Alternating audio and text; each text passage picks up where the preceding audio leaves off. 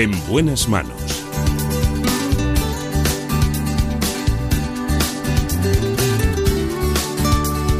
El programa de salud de Onda Cero.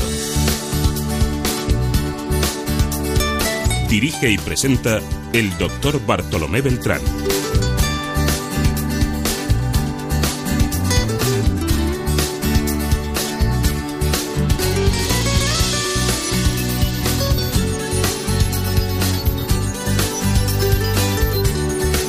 ¿Qué tal? ¿Cómo se encuentran? Me alegro mucho de saludarles.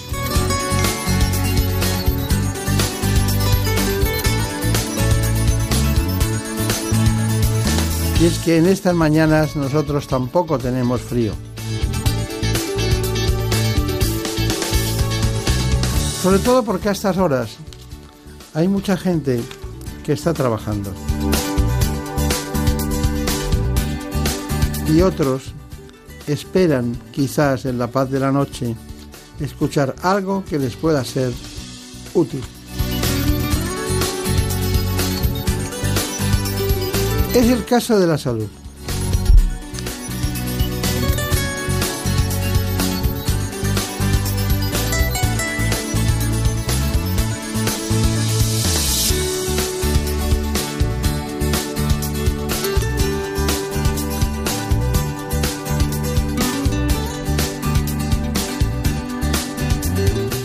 Hoy vamos a tratar una serie de asuntos todos en relación con la cirugía.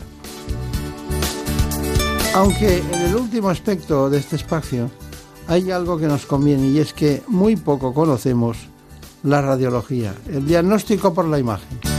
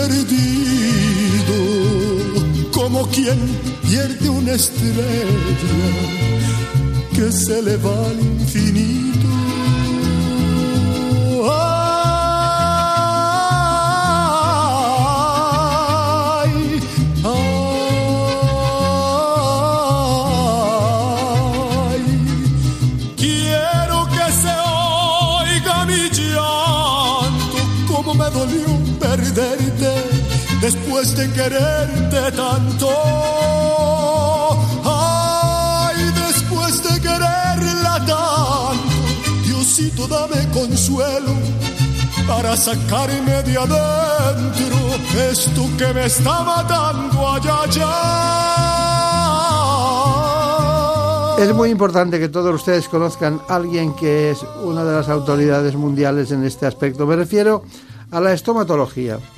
Y es que en este caso, en España, uno de los países de Europa donde se realizan más tratamientos de implantología, vamos a tratar esta disciplina gracias al doctor Eduardo Anitua.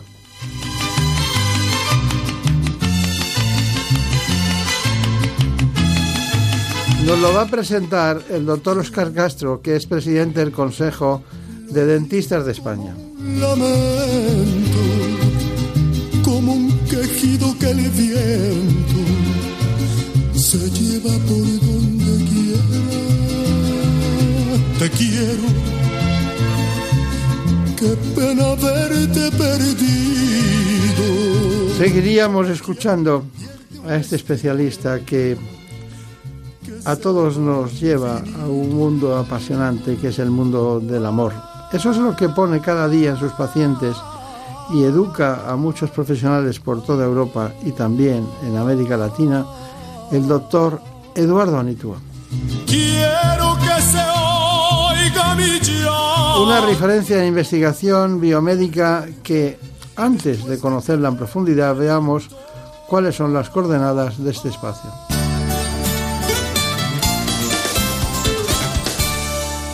Ubicada en Vitoria, la clínica Eduardo Anitua dispone de unas instalaciones de más de mil metros cuadrados con 16 gabinetes y dos quirófanos. Aquí trabajan 80 personas entre cirujanos, enfermeras, auxiliares, anestesistas y protésicos que están implicados en todas las especialidades de la salud oral, desde implantología, cirugía y ortodoncia hasta tratamientos estéticos.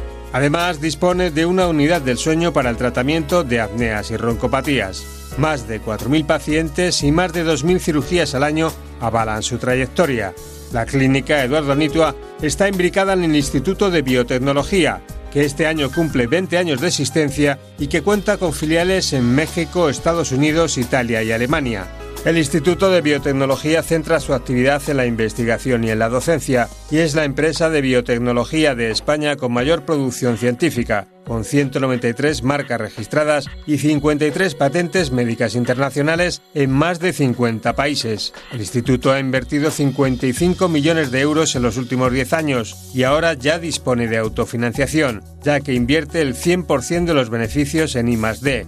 Una auténtica apuesta por el futuro que hace de este instituto uno de los mejores embajadores de la biomedicina y la medicina regenerativa de nuestro país y en el mundo, ya que sus productos se comercializan en más de 30 países de los cinco continentes. Bueno, pues hoy tenemos el completo para hablar de estos asuntos porque tenemos una, un ámbito profesional y también, desde luego, del ámbito de la atención sanitaria a los ciudadanos, que es el caso del presidente de los odontólogos de toda España, que es el doctor Oscar Castro Reino.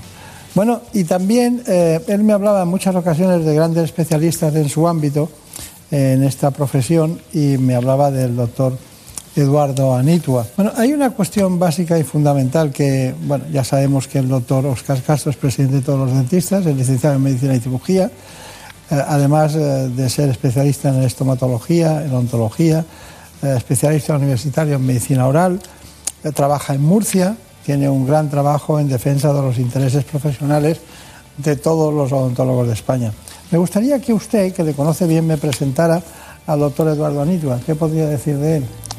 Eh, bueno, pues podría decir, aparte de, y dejando aparte la gran amistad que me une como profesional, que es un pionero y es un innovador dentro de nuestra profesión. Nuestra profesión está constantemente avanzando, constantemente innovando y él es inventor, precursor y es el futuro de la odontología 3.0. Eh, ya hemos pasado de la odontología del siglo XX, del siglo XXI, el doctor Anito va por delante y es el ejemplo pues, para muchos compañeros. ¿Qué destacaría de su, de su, de su carrera profesional? De mi carrera profesional, el haber encontrado eh, una especialidad que nunca me imaginé que se iba a convertir en mi hobby haber conseguido que de tu profesión hagas tu hobby y poder desarrollar, yo que mi familia era de escritores y de pintores, poder desarrollar toda una faceta creativa dentro de, la medicina. Está bien, tengo datos que dicen que más de 2.000 profesionales de todo el mundo pasan por la clínica que usted dirige, concretamente, eh, cada año para aprender. ¿Es eso cierto?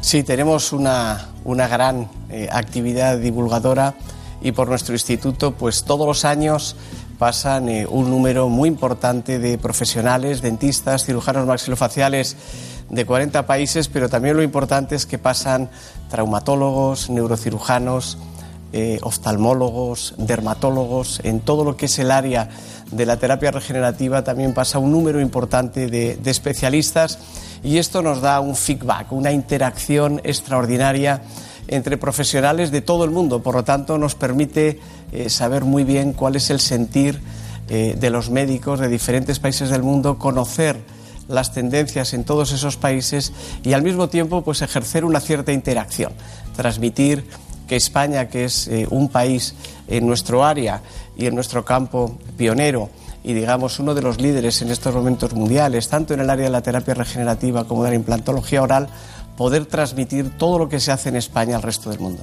Muy bien. Bueno, vamos a intentar ser muy breves. Tenemos dos grandes especialistas. El tiempo corre eh, que se las pela en esta mañana. Pero bueno, vamos a seguir con el doctor Oscar Castro. Los consejos generales de médicos, de farmacéuticos y también de dentistas han pedido mucha preocupación a la, a la población a la hora de comprar medicamentos por Internet. ¿Qué me puede decir sobre eso? Bueno, es verdad que ahora mismo las, eh, las empresas intentan llegar al consumidor eh, por todos los medios posibles.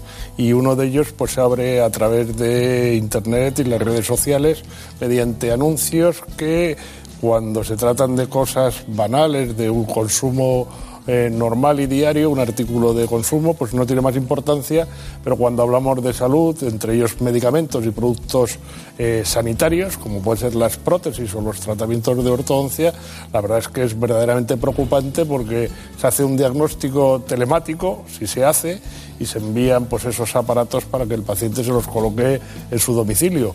Lo mismo que eh, cualquier tipo de medicamento que esté sujeto a la prescripción médica y por lo tanto y y teniendo en cuenta que la prescripción solo la tenemos médicos, eh, odontólogos y podólogos, pues eh, cualquier tipo de prescripción que no intervengamos directamente, pues es una ilegalidad y una normalidad en cuanto, en cuanto al servicio. Y al mismo tiempo, para eh, la consecuencia de la trazabilidad de esos productos, la tiene que tener el farmacéutico cuando lo dispensa. Si no sabemos de dónde provienen esos medicamentos, nos podemos encontrar pues artículos falsos, medicamentos falsos que lógicamente sería un atentado contra la salud de los pacientes. Eh, hay un asunto que, que, nos interesa, es que el doctor Oscar Castro dijo hace poco, consideramos prioritario que la población tenga mejor acceso a la salud bucodental. Eh, bueno, ¿cómo se hace eso? Pues sobre todo planificando. Eh, lo que está claro es que llevamos unos, unos años de una cierta incertidumbre porque no tenemos interlocutores eh, en el gobierno que puedan coger y articular pues las medidas para que la población tenga acceso a una odontología digna y de calidad. Pero también es verdad que hay que empezar la casa siempre por el suelo y poco a poco eh, ir construyéndola de tal forma que el pilar de, todo, de toda la salud es la prevención. Y en España se adolece de precisamente de no tener unos planes preventivos en salud bucodental de tal forma que, por decir un dato, solo por cada euro que se gastaría en prevención no se gastaría la gente 15 euros o 20 en tratamientos, o sea que es una proporción bastante a considerar. Por lo tanto, si queremos tener eh, o queremos tener que los españoles tengan una salud bucodental, hay que articular planes preventivos en las 17 comunidades autónomas, no que cada una funciona por un lado y, desgraciadamente, no solo depende el código genético en la salud bucodental de los españoles, sino el código postal. Bueno, eh, doctor Castro, eh, al parecer, según datos que tenemos de un despacho de agencia, eh, la justicia dictaminó en contra del Consejo General de Enfermería, cosa que nos llamó mucho la atención, por intentar atribuirse funciones propias de los dentistas. Bueno, nosotros tenemos una legislación donde se circunscriben y donde marcan eh, los límites eh, de cada una de las profesiones. está perfectamente legislado cuáles son las competencias y atribuciones de los enfermeros, lo mismo que de los protésicos dentales, higienistas dentales o dentistas. Eh, cuando una de estas profesiones, y en este caso concreto que nos atañe, que es la enfermería, quiere atribuirse competencias de los dentistas, lógicamente para eso está, para dilucidarlo los tribunales y así lo, así lo han dicho y así lo han marcado y por lo tanto pues les han condenado no solo a costa sino esto. Eh, nuestra, eh, luego institucionalmente también quiero señalar que con el Consejo de Enfermería eh, y como no puede ser de otra forma nos llevamos magníficamente pero lógicamente cada uno en su campo y sin extralimitarse. Bueno, pues queda claro este asunto. Bueno, vamos ahora seguidamente con el doctor Anito. Me gustaría mucho saber, se habla constantemente de implantes, incluso se habla de precios y tal. Ustedes forman, usted forma a, muchos profesionales y claro, estamos hablando de una cuestión de mucho tiempo, en el sentido de históricamente han trascendido los implantes. ¿Qué utilizan ustedes? ¿Qué ventajas tiene un implante? ¿Para qué sirve? ¿Y qué desventajas tiene cuando no debe ponerse? ¿Cómo es ese asunto? Es una pregunta larga, ¿eh? Sí. Porque las ventajas fundamentales son cuando eh, perdemos un diente o, por ejemplo, cuando hay muchas personas jóvenes eh, que nacen con alguna pieza que, dentaria que les falta, la ventaja de los implantes es poder sustituir o reponer esa pieza sin necesidad de tocar los dientes adyacentes. Por lo tanto, esta es una ventaja ganadora. Otra que, por supuesto, hoy en día eh, hay medios tecnológicos para que nadie esté sin dientes, para poder tratar incluso reabsorciones severísimas. Todo esto es un avance tecnológico sin parangón y tanto Oscar como yo cuando comenzamos nuestra carrera nunca nos imaginamos que se iba a llegar a estos niveles tecnológicos. Pero luego hay una parte importante y es limitar sus indicaciones.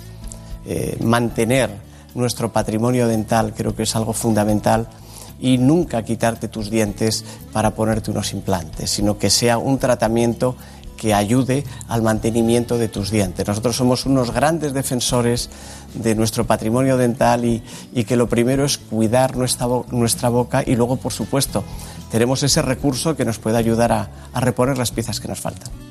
Usted podría llamarse que es el, el Branemark español. Bueno, eh, eh, desarrolló o inventó lo que se llama la oso-integración y en nuestro laboratorio hemos desarrollado dos técnicas que juegan un papel esencial. Una, la del plasma rico en factores de crecimiento que hablaremos después, pero luego otro concepto que es muy importante y es el de la desoso-integración. O sea, conseguir que la implantología sea reversible, conseguir que el 100% de los tratamientos sean reversibles. Y esto es algo que pone la implantología oral a otro nivel de tal manera que si hay un problema o incluso un tratamiento más realizado o cualquier situación que se presente, ese tratamiento se pueden quitar los implantes, regenerar el hueso y volver prácticamente a la situación previa. Esto es algo que, que en medicina es el sueño de todos. ¿no? Bueno, me quedo tranquilo aunque no me haya contestado la pregunta, pero porque supongo que ha sido por, por humildad profesional. Pero de todas maneras, cuando usted forma a distintos especialistas en odontostomatología, eh, concretamente en el ámbito de los implantes, ¿ustedes están online muchos? ¿Cuántos son exactamente que pueden seguir un tratamiento, diríamos, como si estuvieran ellos trabajando? Bueno, nosotros tenemos un sistema de circuito cerrado en televisión que hay muchas veces que nosotros estamos operando y nos están viendo en México o en cualquier país del mundo eh, en directo, ¿no? Y, interaccionamos, pero sobre todo la, formación que nos gusta hacer es una formación cara a cara en la que podamos discutir los casos y podamos ver cómo enfrentarnos a esas situaciones. Claro.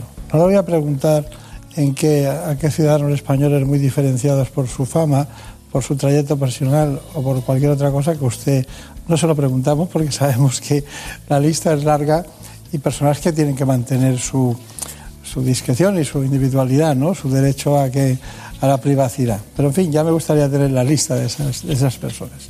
Bueno, tenemos un caso, eh, vamos a verlo, es un caso clínico, en este caso un testimonio de una madre.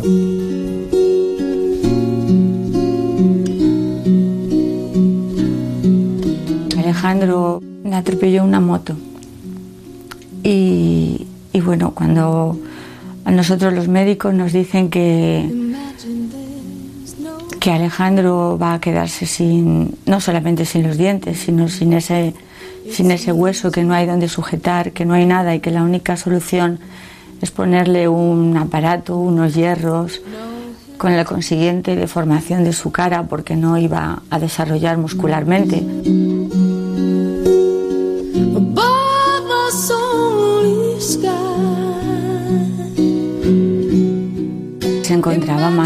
Se encontraba mal, empezó, empezó a torcérsele la espalda, empezó a adelgazar, lloraba por las noches, me decía, mamá, quiero mis dientes. No lo entendía y fue duro. Y bueno, después de, de preguntar y preguntar, eh, tenemos la gran suerte de poder dar contigo. Y, a partir de entonces, pues se nos abre una esperanza.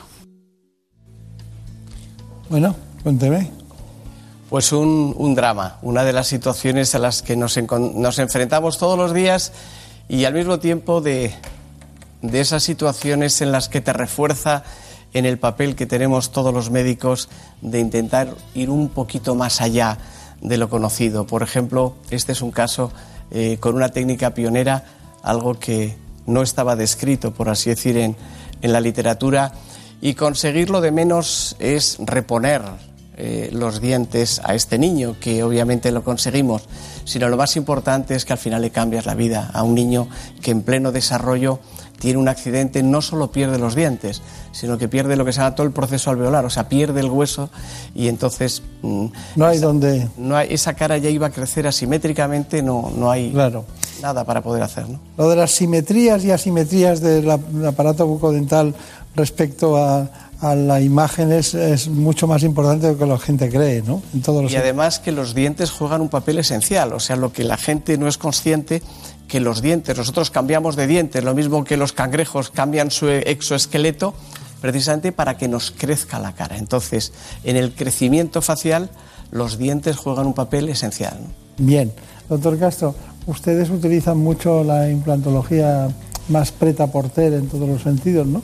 Pero no deja de ser muy delicado y muy preocupante, ¿no? Porque, claro, esto está muy bien, pero en el día a día eh, hacer implantes también es un, es un, es un reto, ¿no? Por supuesto, estamos hablando de salud y la intervención directamente sobre un paciente, o sea que no estamos hablando de un muñeco ni nada, sino que es una persona que va a sentir todo desde el principio hasta el final de la intervención y, y posteriormente. Por lo tanto, dentro de los límites de cada profesional, y desde luego felicito a mi compañero el doctor Anitua porque es un caso magnífico, la verdad es que, que me, ha, me ha encantado y sobre todo ver a una madre agradecida porque eh, ya era hora que se nos desvinculase de otras situaciones y que nos vean como, como los sanitarios que somos. gracias. Yo con mis odontostomatólogos de, de cabecera aquí en Madrid, ¿no? Pues voy y, se hacen una planificación en determinadas cosas. La, la, planificación esta es no solo es anatómica, es funcional, es además de algún tipo de material diferente, tiene unos tiempos del proceso de cicatrización y de aceptación por parte de... O sea que es realmente un tema apasionante y largo, seis años, como ha dicho usted. Pero bueno, eh, voy a pasar a otro asunto que a usted le gusta mucho, que es el plasma rico en factores de crecimiento. El plasma rico en factores de crecimiento tiene muchas ventajas clínicas. En odontología se utiliza en el tratamiento de defectos post-extracción de piezas dentales, regeneración alrededor de los implantes en zonas con poco volumen de hueso y para conseguir la regeneración ósea o como complemento en los injertos de hueso. El protocolo de preparación es sencillo y rápido. Se le extrae al paciente una pequeña cantidad de sangre que se centrifuga una sola vez y posteriormente se activa consiguiendo que se inicie la liberación de factores de crecimiento para la estimulación de la regeneración de tejidos de hueso y encías. Cuando se extrae una pieza dental deja espacio, que es rellenado con plasma del propio paciente que libera proteínas y factores de crecimiento, lo que favorece una rápida vascularización de la zona y la regeneración del hueso y una cicatrización más rápida del tejido blando. Además, minimiza la posibilidad de infección, ya que el plasma tiene poder bactericida, es decir, que frena el crecimiento de las bacterias con las que se encuentra. Por lo tanto, se reduce el riesgo de infecciones. Finalmente, ejerce un efecto antiinflamatorio muy beneficioso para el paciente, ya que la evolución del proceso cicatrizante de los tejidos blandos es más rápida, con menos inflamación y menos dolor. Todas estas ventajas disminuyen la posibilidad de infección y favorecen la osteointegración, reduciendo el riesgo de complicaciones. En definitiva, se trata de un autoinjerto, ya que van a ser las proteínas del propio paciente las encargadas de acelerar el proceso de reparación. Es el entusiasmo de, Javier Sad con estos asuntos que le encantan y además es una gran aportación al espacio. ¿Está usted de acuerdo en todo lo que se ha dicho? Sí, como no, es bueno el desarrollar con tu propia sangre un medicamento, como ha definido la Agencia Española del Medicamento, que tiene todas estas propiedades y que es una herramienta extraordinaria. Claro. Pero, pero, hay una, una cuestión. Eh, todo esto está muy bien, pero a lo mejor la gente no sabe porque el niño era más joven, pero lo ideal es que esperar que el, el aparato eh, masinofacial se, se, haya desarrollado antes de poner un trasplante, ¿no? No sería conveniente poner trasplante, poner un implante. Un implante antes de los 18 años, ¿no? Precisamente por eso los autotrasplantes, o sea, en edades de crecimiento es donde hay una indicación de poder hacer un autotrasplante y en cambio ya cuando hemos terminado el desarrollo es el momento de hacer implantología oral. Pero hoy en día se están, eh, con, ese concepto que hemos eh, hablado antes de la reversibilidad de la integración, hay muchas veces que se utilizan los implantes como anclajes ortodóncicos o con un concepto transicional. Por lo tanto, son una herramienta que nos permite desarrollar tratamientos. Bien, pero eh, están contraindicados en algunos casos, ¿no? Por ejemplo, pacientes que están con quimioterapia o pacientes que están con radioterapia o pacientes que están con una, diabetes no controlada tampoco les recomiendan ustedes o esperan a que se regulen las cosas, ¿no? Son pacientes de alto riesgo. Y no conviene. Eh, en, esos casos la prioridad suele ser otra, pero no hay que olvidar que un enfermo mm, es esencial que coma para su recuperación. Por lo tanto, hay muchas veces que tenemos que estar en situaciones de compromiso. ¿Y pacientes psiquiátricos? Pues pacientes psiquiátricos nos pasa lo mismo. Eh, un paciente psiquiátrico, y nosotros colaboramos desde nuestra fundación con alguna fundación de discapacitados psíquicos, eh, es esencial que puedan comer. Por lo tanto, es una indicación y además, por lo general, son personas con un gran deterioro en su boca. En esos casos, la verdad es que la implantología oral suele tener una gran indicación. ¿Los embarazos? El embarazo no es el momento. Obviamente eh, el embarazo es un momento en el que hay otras prioridades. La prioridad son los nuevos niños que se están gestando y en esos momentos lo que sí es esencial es que la madre tenga un cuidado eh, muy meticuloso de su boca. Claro. Doctor Oscar eh, Castro, hay muchas ocasiones que los odontostomatólogos se encuentran ustedes con un caso y dicen, tiene bruxismo. Usted ha visto muchos pacientes con bruxismo, ¿no? Cada vez más. Cada vez más. ¿Y en qué consiste exactamente? Bueno, el bruxismo, después de todo, es una, llamémoslo, monomanía o un mal hábito eh, en donde el paciente principalmente rechina los dientes, cruje los dientes o aprieta los dientes. Entonces, en esas circunstancias, principalmente se suele dar eh, durante los momentos de sueño y es cuando hay que intervenir, sobre todo por los problemas que puede tener la articulación temporomandibular, desgaste de dientes, fracturas, etcétera, etcétera. ¿Y se podría asociar un informe entre la apnea del sueño y el bruxismo? Bueno, un grupo español que, conozco muy bien, hemos sido pioneros en, en encontrar la relación que existe entre la apnea del sueño y el bruxismo. El estrés es el causante mm, primordial del bruxismo, pero hay un estrés diurno y un estrés nocturno. Precisamente las apneas del sueño o estas interrupciones de la respiración durante la noche son un momento de estrés máximo cuando uno está inconsciente. El bruxismo es un trastorno muy frecuente por el que las personas rechinan los dientes y aprietan la mandíbula de forma involuntaria y repetida mientras duermen, lo que provoca desgaste en los dientes y problemas clínicos. Para realizar un buen diagnóstico y decidir el tratamiento más eficaz, se utiliza un dispositivo electrónico, el apnea, que tiene siete canales diferentes de información, frecuencia y flujos respiratorios, esfuerzo en la ventilación, nivel de oxígeno, frecuencia cardíaca, posición corporal y ronquido. El registro de datos se lleva a cabo durante el periodo de sueño del paciente, por lo tanto puede hacerse en su domicilio o en un hotel cercano a la clínica, ya que tanto la instalación de estos aparatos como su uso no entrañan al paciente el más mínimo dolor o peligro. Una vez analizados, los parámetros obtenidos nos ayudarán a valorar la cantidad y calidad del sueño del paciente y su incidencia sobre ciertas patologías clínicas. Uno de los tratamientos más eficaces son los llamados dispositivos de avance mandibular, DAM. Un DAM es un pequeño aparato intrabucal que se coloca para dormir y que provoca un avance de la mandíbula de unos pocos milímetros y que limita los movimientos laterales. Con el DAM se evita el cierre de la vía aérea y el bruxismo.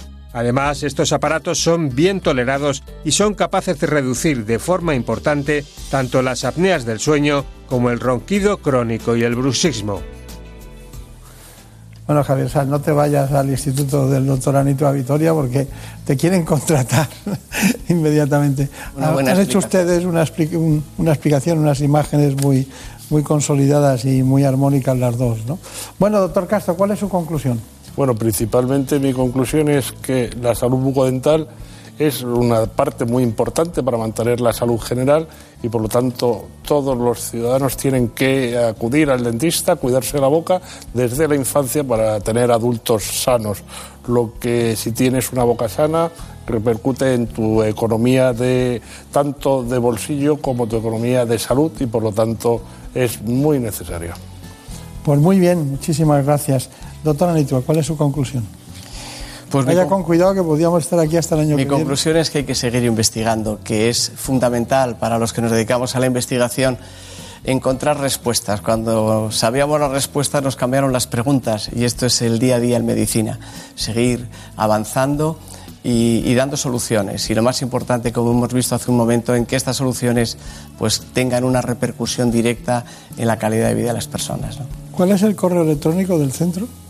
eduardoanitua.com. Pues ya lo saben ustedes. Uno de los grandes, español, vive en Vitoria, no necesita estar ni en Madrid, ni en Valencia, ni en Barcelona, ni en Sevilla. Y el doctor Oscar Castro, el presidente de todos los españoles, que vive en Murcia. Así que ya saben ustedes que el conocimiento, como decimos aquí, está descentralizado. En buenas manos. El programa de salud de Onda Cero. Dirige y presenta el doctor Bartolomé Beltrán.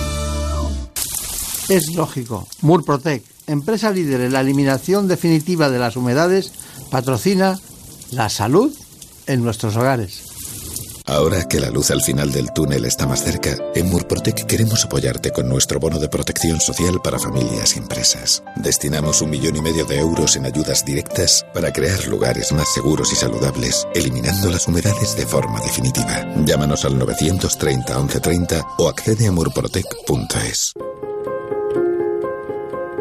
Las mejores ficciones sonoras en Onda Cero con el sello de Carlos Alsina. Tengo que consultarte una cosa, le dice secretamente. Sé que debemos sacrificarlo todo por la causa, pero a veces se le presenta a uno un caso de conciencia difícil de resolver. Para mí no hay más conciencia que la estrictamente revolucionaria. A sangre y fuego. Milagro en la gran ciudad. El mago de Oz. Celia en la revolución. Cómpreme una radio. Buen día, ovejero. Buen día, señor. ¿Salió usted a caminar temprano? No, no, no camino. He pasado la noche en la cueva. Mi esposa está dentro. Ha parido un crío. Moreno y menudo. Mm, el parto es una experiencia dura.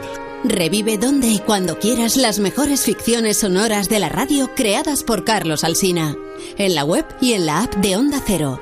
Tenga vuestra merced a bien, mi señor Don Quijote, darme el gobierno de la ínsula que en esta rigurosa pendencia se ha ganado. Advertid, hermano Sancho, esta aventura y las semejantes a esta no son aventuras de ínsulas, sino de encrucijadas. Te mereces esta radio. Onda Cero, tu radio. ¿Sabías que las naranjas no continúan el proceso de maduración una vez recolectadas? Su calidad dependerá de que se haya elegido el momento óptimo para su recolección. Además, cuanto más cálido sea el lugar de cultivo, más azúcar tendrán. Pablo Rodríguez Pinilla y Soledad de Juan te cuentan en Onda Agraria toda la actualidad del campo. Sábados y domingos a las 6 de la mañana en Onda Cero. En esta situación, en que los días parecen iguales, Jaime Cantizano hace que los fines de semana no pasen como un día más. Mañanas con iniciativas y propuestas. Ideas para llenar de contenidos tu tiempo en casa. Voces de la cultura. Historias que sorprenden. La radio más cercana. La que te cuenta y te escucha. Son días de radio. La radio no para, no lo ha hecho nunca, menos ahora. Sábados y domingos, Jaime Cantizano entra en tu casa para hacer un paréntesis en tu semana. Para informar, para acompañar, para entretener, especialmente en este tiempo que nos toca vivir, en estos días que nos tocan uh, vivir. Por fin no es lunes. Los fines de semana desde las 8 con Jaime Cantizano. Onda Cero, aún más cerca de ti. Te mereces esta radio. Onda Cero, tu radio. En buenas manos. El programa de salud de Onda Cero.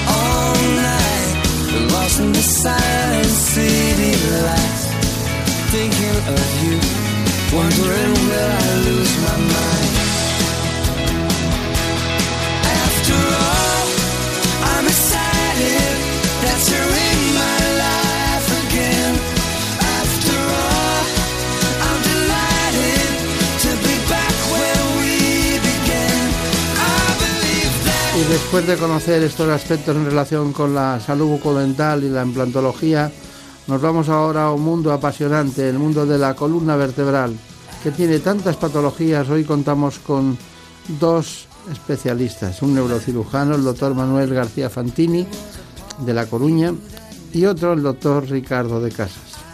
Los dos trabajan conjuntamente en la clínica modelo de La Coruña. Vamos a intentar que conocer en profundidad cómo hacen, cómo son las técnicas de artroscopia, de columna, de esterosis de canal, distintos aspectos que a ustedes seguro que les interesan. Pero en primer lugar lo hagamos con la artrodesis. Veamos cuáles son sus coordenadas. La columna está compuesta por 33 vértebras dispuestas una encima de otra y sostenidas por un sistema de músculos y ligamentos. Unos cartílagos, los discos vertebrales, situados entre una vértebra y otra, tienen la función de absorber los impactos. Hay varios problemas que pueden alterar la estructura de la columna o lesionar las vértebras y el tejido que las rodea.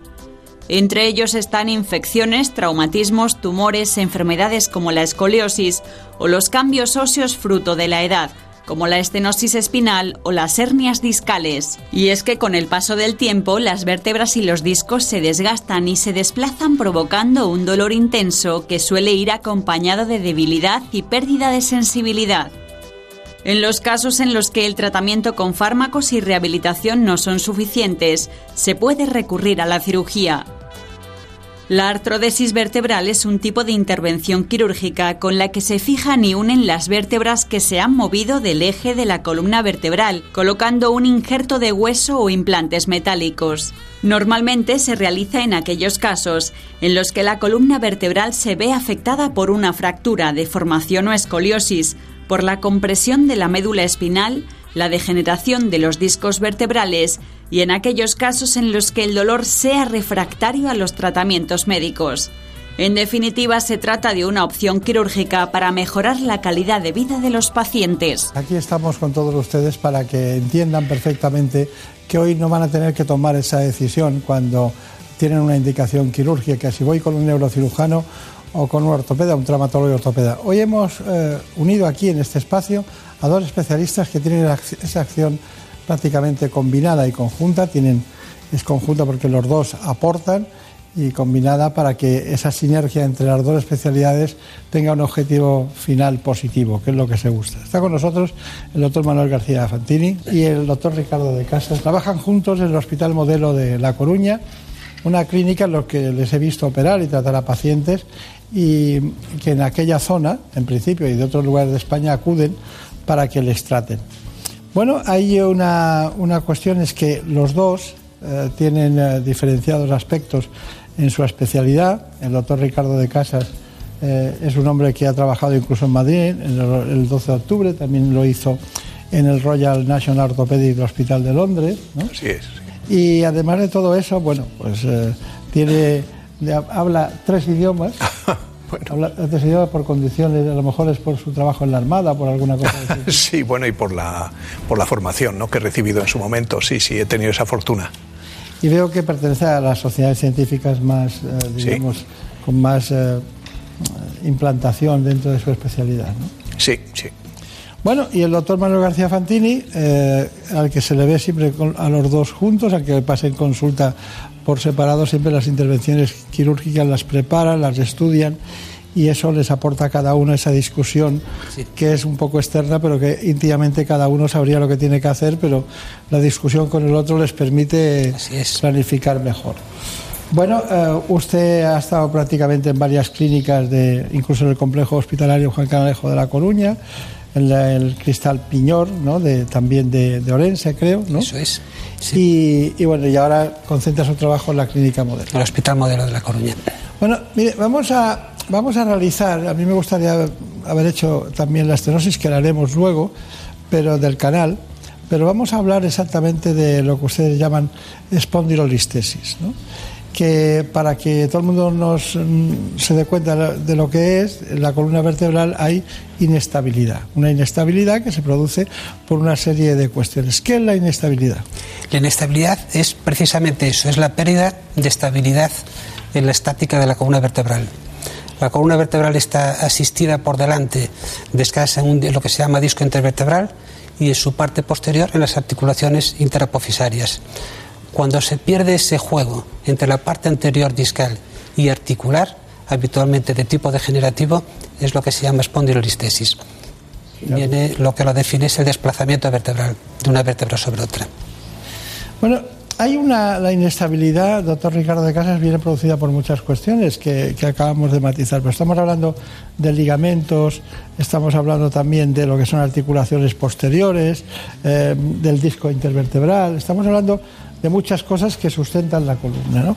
Eh, ¿Qué repercusiones tiene una alteración, una inestabilidad?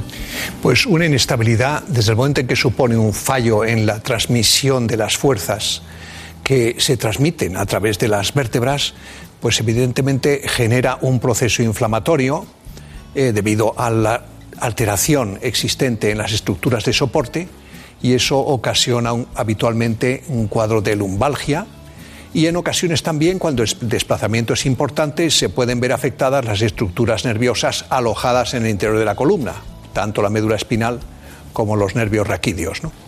Claro, a dolores, dolores. Dolor de espalda, un dolor que irradia por las piernas, eh, es lo más frecuente. Eh, doctor Fantini, eh, bueno, me omito eh, dentro de su, de su nombre García, perdóneme, pero resulta muy conocido como nombre como Fantini, el doctor Fantini. Muchas gracias. Dígame, ¿qué tratamiento tiene este tipo de alteraciones? En principio debe ser siempre conservador. Solamente cuando falla el tratamiento conservador, habitualmente eh, con fisioterapia, rehabilitación, medicamentoso, infiltraciones incluso a veces, cuando eso falla, entonces ya se suele requerir un tratamiento quirúrgico. ¿Y hacen ustedes laminectomías? Sí, habitualmente sí, para descomprimir, porque siempre que hay una espondilolistesis, en mayor o menor grado, se da un cierto grado de afectación neurológica. Bueno, hay una pregunta en el ambiente y es ¿cómo se estabiliza una columna? La estabilización de la columna cuando realmente las vértebras se desplazan de manera anómala una sobre la otra, pues tenemos que recurrir a sistemas mecánicos que nos eh, sujeten las vértebras, ¿no? Y los más comunes, o el más común y el que nosotros solemos utilizar habitualmente, es la fijación con tornillos pediculares. Son tornillos metálicos que introducimos por el canal pedicular de la vértebra, de tal manera que tenemos una fijación muy estable y recuperamos la estabilidad, por lo tanto, de la eh, sujeción eh, vertebral. ¿no? Es un bien. sistema atornillado a través de los pedículos.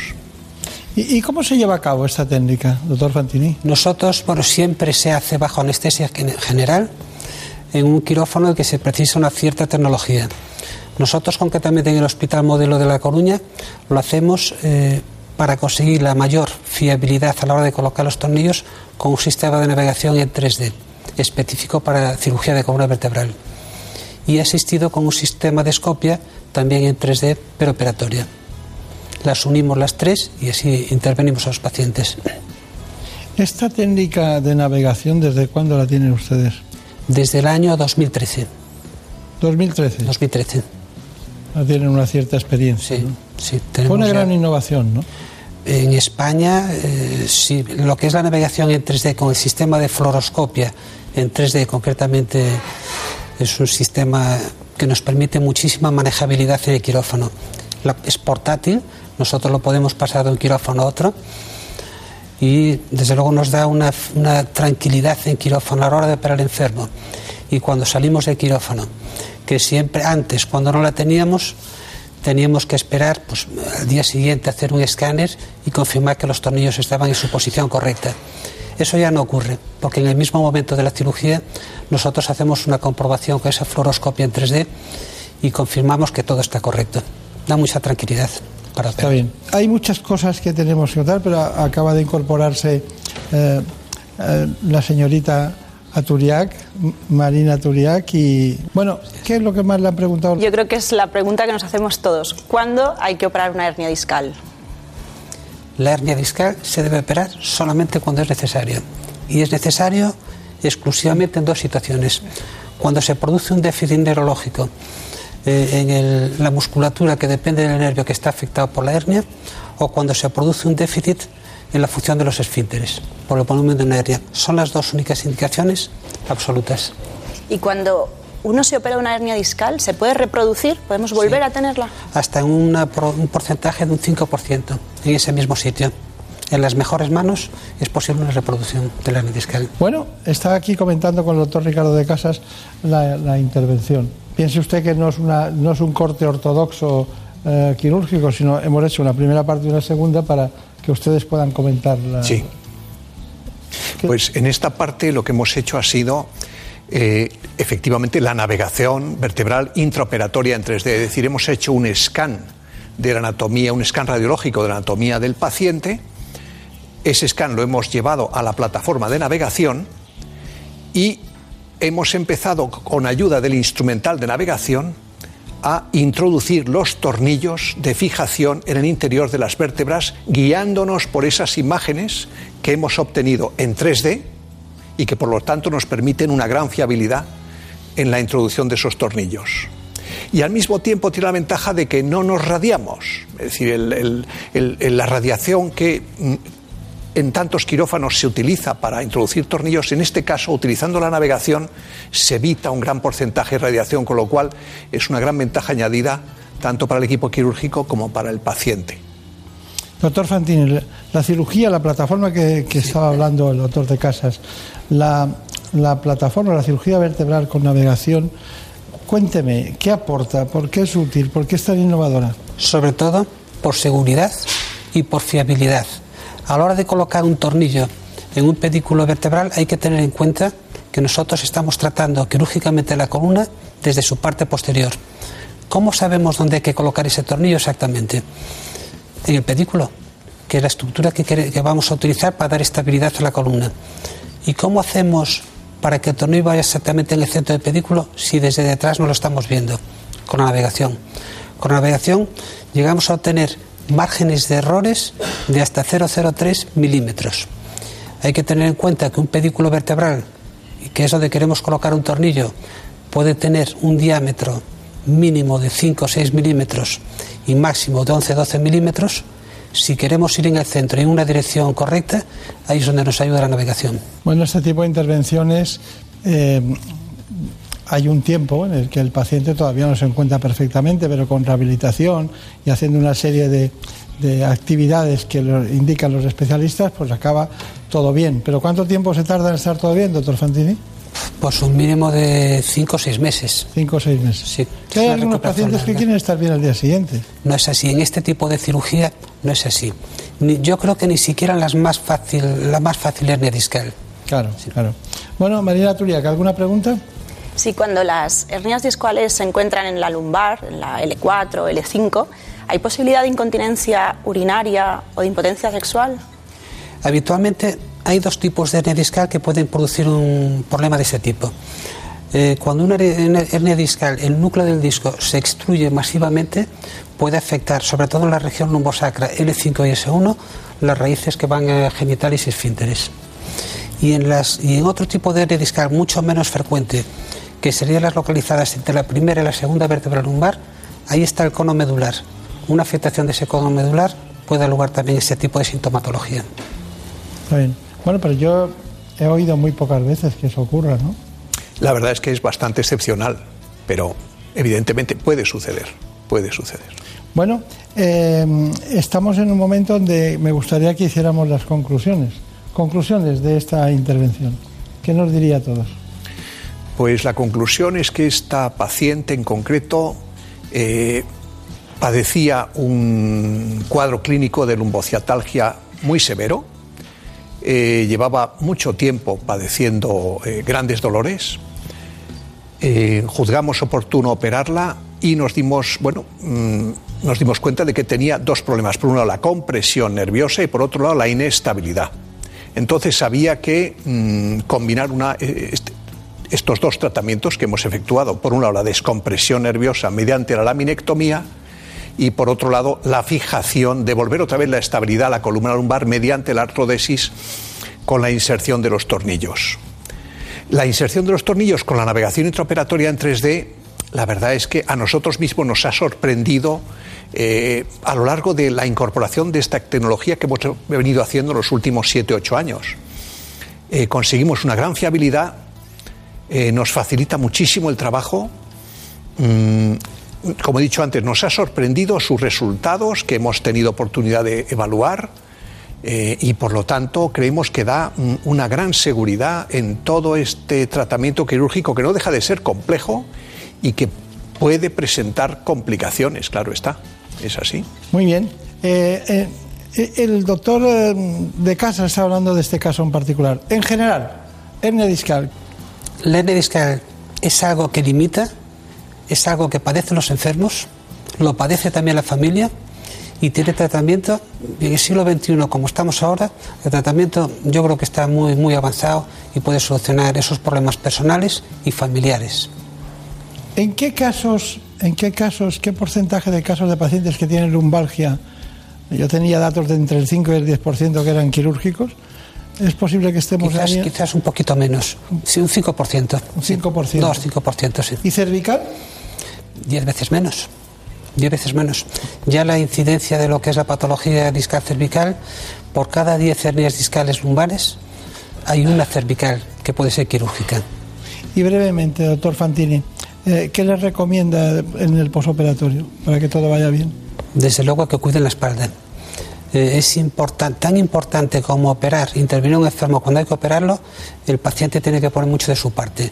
No es operarlo y queda solucionado el problema. Hacen falta, eh, en la hernia discal más sencilla, dos, cuatro meses de cuidados específicos, no forzar, no torsionar, evitar cualquier tipo de ejercicio o actividad de impacto. El paciente tiene que poner su parte.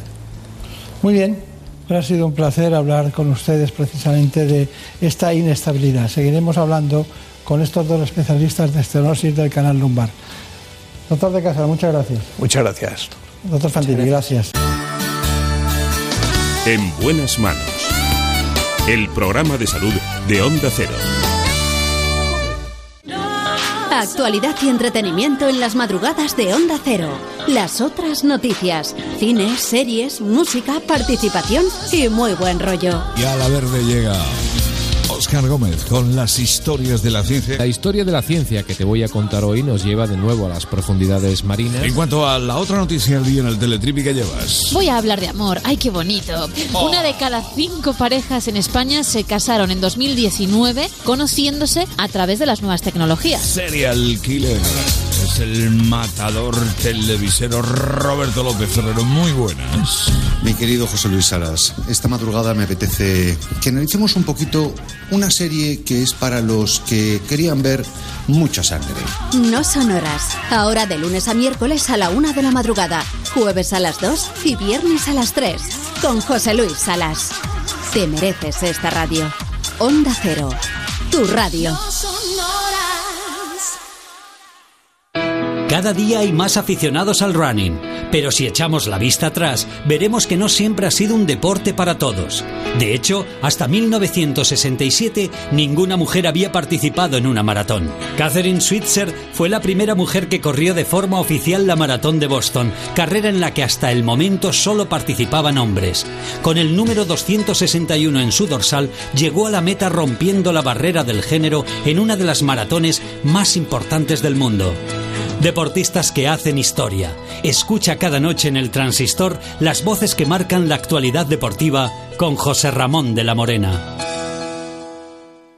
Onda Cero adapta su programación.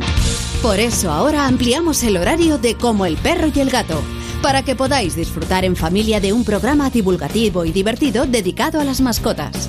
Sábados y domingos, Carlos Rodríguez resuelve tus dudas. Te acerca noticias, curiosidades, consejos, concursos. Todo sobre las mascotas con rigor y con muy buen humor. Un programa para todas las edades. Como el perro y el gato, con Carlos Rodríguez. Los sábados a las 3 de la tarde y los domingos a las 2 y media. Patrocinado por Menforsan. Los especialistas en cuidados, higiene y cosmética natural para las mascotas. Te mereces esta radio. Onda Cero, tu radio. De cero al infinito, un programa donde se cuestiona lo cercano y cotidiano, la ciencia y la historia. Preguntas sobre lo que nos rodea, con respuestas interesantes e inesperadas, donde los primeros sorprendidos son los invitados. ¿Podríamos decir que engaña al organismo con, con esta o mediante esta proteína? Pues sí, bueno, de hecho me parece, o sea, tengo que, que daros la enhorabuena porque que os hayáis preparado también la entrevista y que sepáis de la proteína Midkind, porque normalmente cuando no- o sea, los periodistas pues, pues no van tan al detalle, ¿no? O sea, que enhorabuena por preparar también. Muchas gracias. Los sábados a las 4 de la madrugada, de cero al infinito, con Paco de León. Un programa con muchas preguntas y con todas las respuestas. Te mereces esta radio. Onda Cero, tu radio. En buenas manos.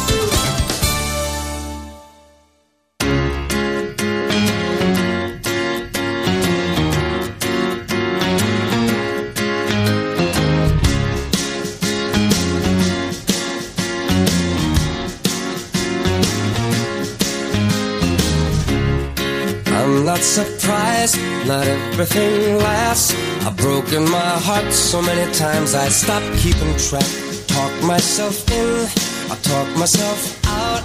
I get all worked up, then I let myself down. I tried so very hard not to lose it. I came up with a million excuses. I thought I thought of every possibility. And I know someday me work so we can work to work it out. And I promise you, kid, that I'll give so much more than I get. I just haven't met you yet.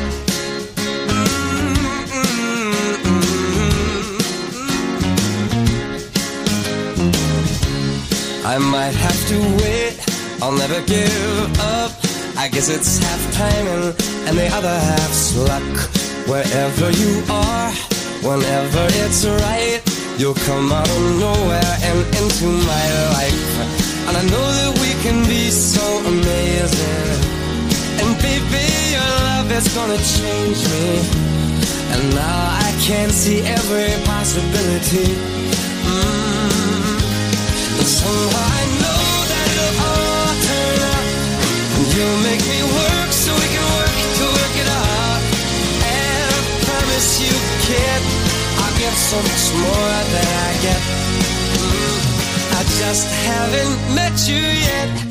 They say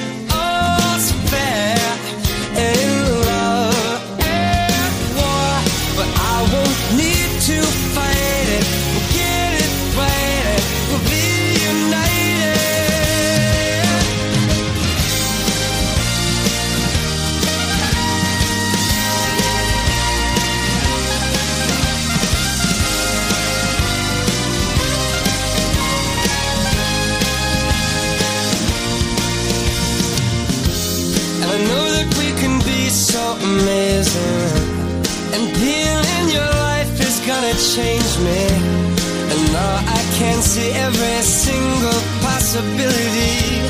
Mm. And someday I know it'll all turn out. And I'll work to work it out. Promise you, kid, I'll give more than I get,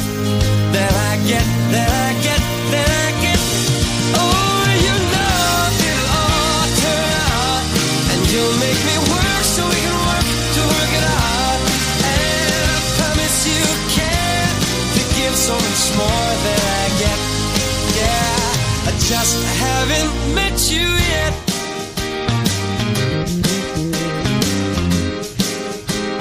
I just haven't met you yet. Oh, promise you can to give so much more than I get.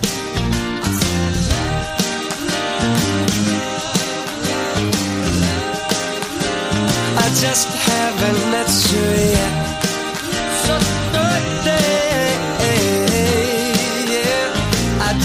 Haven't met you yet.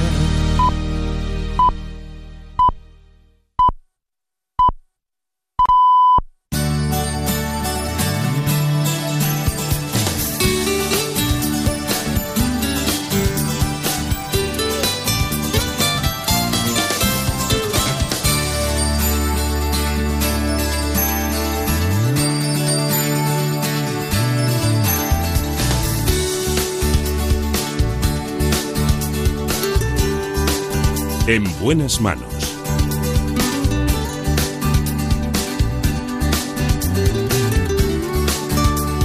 El programa de salud de Onda Cero.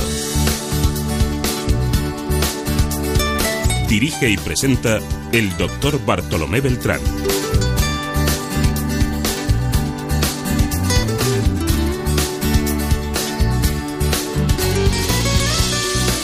Seguimos en esta segunda parte del programa con los doctores Manuel García Fantini y Ricardo de Casas. El primero neurocirujano y el segundo traumatólogo. Ellos trabajan en el Hospital HM Modelo de La Coruña. Nos toca ahora hablar de una patología muy frecuente. Me refiero en este caso a la artroscopia de columna y, como no, a la estenosis del canal.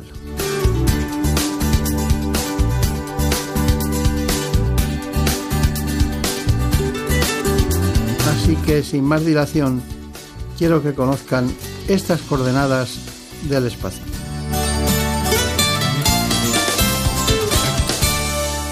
Los problemas de espalda están entre las afecciones más comunes que sufren las personas mayores de 65 años, pero la más frecuente es sin duda la estenosis del canal lumbar, una patología que tiene un gran impacto en la calidad de vida y elevados costes sanitarios. Hasta el 95% de los varones y el 80% de las mujeres padecen este estrechamiento, una disminución de los diámetros del canal lumbar, que hace que se compriman los nervios que se dirigen hacia las extremidades inferiores. Esta opresión provoca un dolor intenso, adormecimiento, pérdida de fuerza y hormigueo en las piernas al caminar, síntomas que llegan a ser muy invalidantes.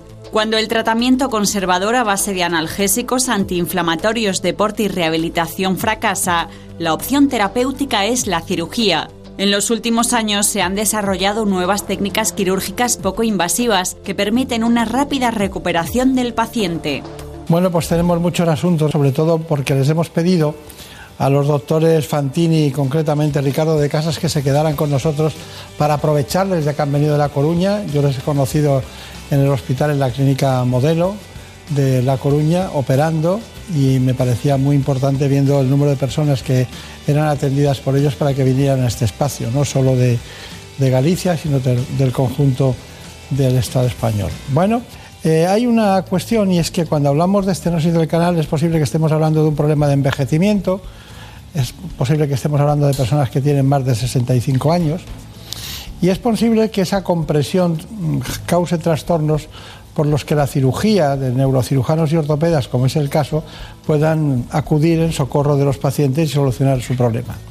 Así que, bueno, el doctor de Casas, doctor Fantini, ¿me puede decir eh, concretamente usted en qué consiste la estenosis del canal y qué sintomatología tiene cuando llegan los pacientes a la consulta? La columna vertebral está formada por vértebras. Esas vértebras están formadas por hueso. Ese hueso forma lo que se llama el canal raquídeo o canal vertebral, por el que circula o, o transcurre lo que es la médula espinal y las raíces nerviosas. El estrechamiento de ese conducto, de ese canal raquídeo, es lo que se llama estenosis de canal. Si es a nivel de columna cervical, estenosis de canal cervical. Si es a nivel de columna dorsal, dorsal. Y la más frecuente, la estenosis de canal lumbar. Está bien, está bien. Doctor de Casa, ¿la descompresión del canal lumbar es la solución más importante? La descompresión del canal lumbar es, digamos, la solución última cuando existe este cuadro de estenosis. No, no es una solución primera, ¿no? Claro. Es cuando realmente la compresión nerviosa ha alcanzado ya un grado de, de- de gravedad, pues con pérdida de fuerza, con sintomatología neurológica, y cuando ya repercute en la, en la vida diaria del paciente, ¿no? Está bien, está bien. Bueno, usted ha contado los síntomas básicos y fundamentales. Hay distinciones en distintas áreas de la columna. Sí, depende de la zona de la columna vertebral donde esté localizada la estenosis. Si es a nivel de la columna cervical, eh, la estenosis medular puede dar sintomatología deficitaria de tipo medular cervical, puede dar dolor radicular en los brazos, puede dar lugar a una mielopatía, puede haber un trastorno de la marcha eh, por la estenosis de canal medular cervical. A nivel dorsal, da exclusivamente una, un- una, una sintomatología de tipo piramidal, por afectación medular. Y la más frecuente, la, la estenosis de canal lumbar, da lugar a, a lo que decían antes, claudicación neurológica. Lo cuentan los enfermos, los pacientes lo cuentan muy bien. Eh, empiezo a caminar, eh, se me duermen las piernas, me duelen, me obliga a parar, por las mañanas tengo que inclinarme para flexionar el tronco, si extiendo me apare- la sintomatología se agrava. La claudicación neurológica es bastante típica, lo cuentan muy bien los pacientes. En los, en los problemas cervicales eh, o, o de estenosis del canal eh, cervical es muy probable que las personas tengan cuando tosen o cuando van al servicio hacen que les moleste, ¿no? Sí, es frecuente. El- al existir esa mm, estenosis, esa, mm, el continente eh, no puede aguantar el contenido. Cualquier maniobra de valsalva que hacemos al toser, para ir al baño, eh, lo que hace es transmitir la presión venosa desde el abdomen y los pulmones a lo que es el canal raquídeo. Y si hay un compromiso ya funcional, se agrava la sintomatología. Claro. Eh, el envejecimiento tiene muchas cosas, ¿no? Pero aparte del estrechamiento degenerativo del, del canal, o sea, de ese tubo que tiene que estar para que pase la médula, además de eso también pueden tener osteoporosis, ¿no? Y, la- y entonces la- aumenta las dificultades, ¿no? Eh, sí, bueno, claro, se suma, se suma, se suma la debilidad ósea junto con la este, estenosis, evidentemente, plantea más problemas a la hora del tratamiento. Está claro que sí. Porque aparecen dolores lumbares que se suman a los propios dolores de la estenosis. ¿no? Está bien. Le- antes solo una matización. ¿Es verdad que esta es la operación eh, de descompresión más frecuente en, en cirugía de estenosis? Sin ninguna duda, a partir de los 60-65 años es la más frecuente. Bueno, María Turia, ¿cuál es? ¿Podríamos decir que la estenosis lumbar, del canal lumbar, es una malformación congénita? No, es un, bueno, hay dos tipos de estenosis de canal. La congénita, que se da excepcionalmente en algún tipo de enfermedades raras, como puede ser la condroplasia, otras enfermedades más raras todavía, pero habitualmente es adquirida. Es siempre un proceso degenerativo, progresivo y que no revierte. Siempre va más. Y ahí es donde estamos nosotros. Si no intervenimos, iremos a peor. Exacto. Y otra cuestión, ¿los síntomas que presenta esta enfermedad se pueden confundir con otros? Por ejemplo, vamos caminando, necesitamos detenernos, le llaman el síndrome del escaparate, y la gente cree que es un problema de espalda, pero podría ser un problema vascular. Es cierto. La clínica propia de la estenosis canal se denomina claudicación neurógena. Tiene unos síntomas típicos, el paciente los cuenta y la claudicación de otro tipo que puede parecer y, y simular una estenosis de canal es la claudicación vascular. No tiene nada que ver, aunque a veces se pueden llegar a confundir. Muy bien, muy bien. Eh, van, van ajustando las preguntas los, los espectadores en todos los sentidos. Bueno, hemos visto la navegación, usted ha contado una parte de la intervención eh, antes. Eh, a mí me gustaría saber eso de la, de la instrumentación de columna con navegación de nuevo en este caso. Pues la utilidad que tiene es la introducción certera de la fijación de los tornillos pediculares que vamos a, eh, insertar dentro de las vértebras para fijar.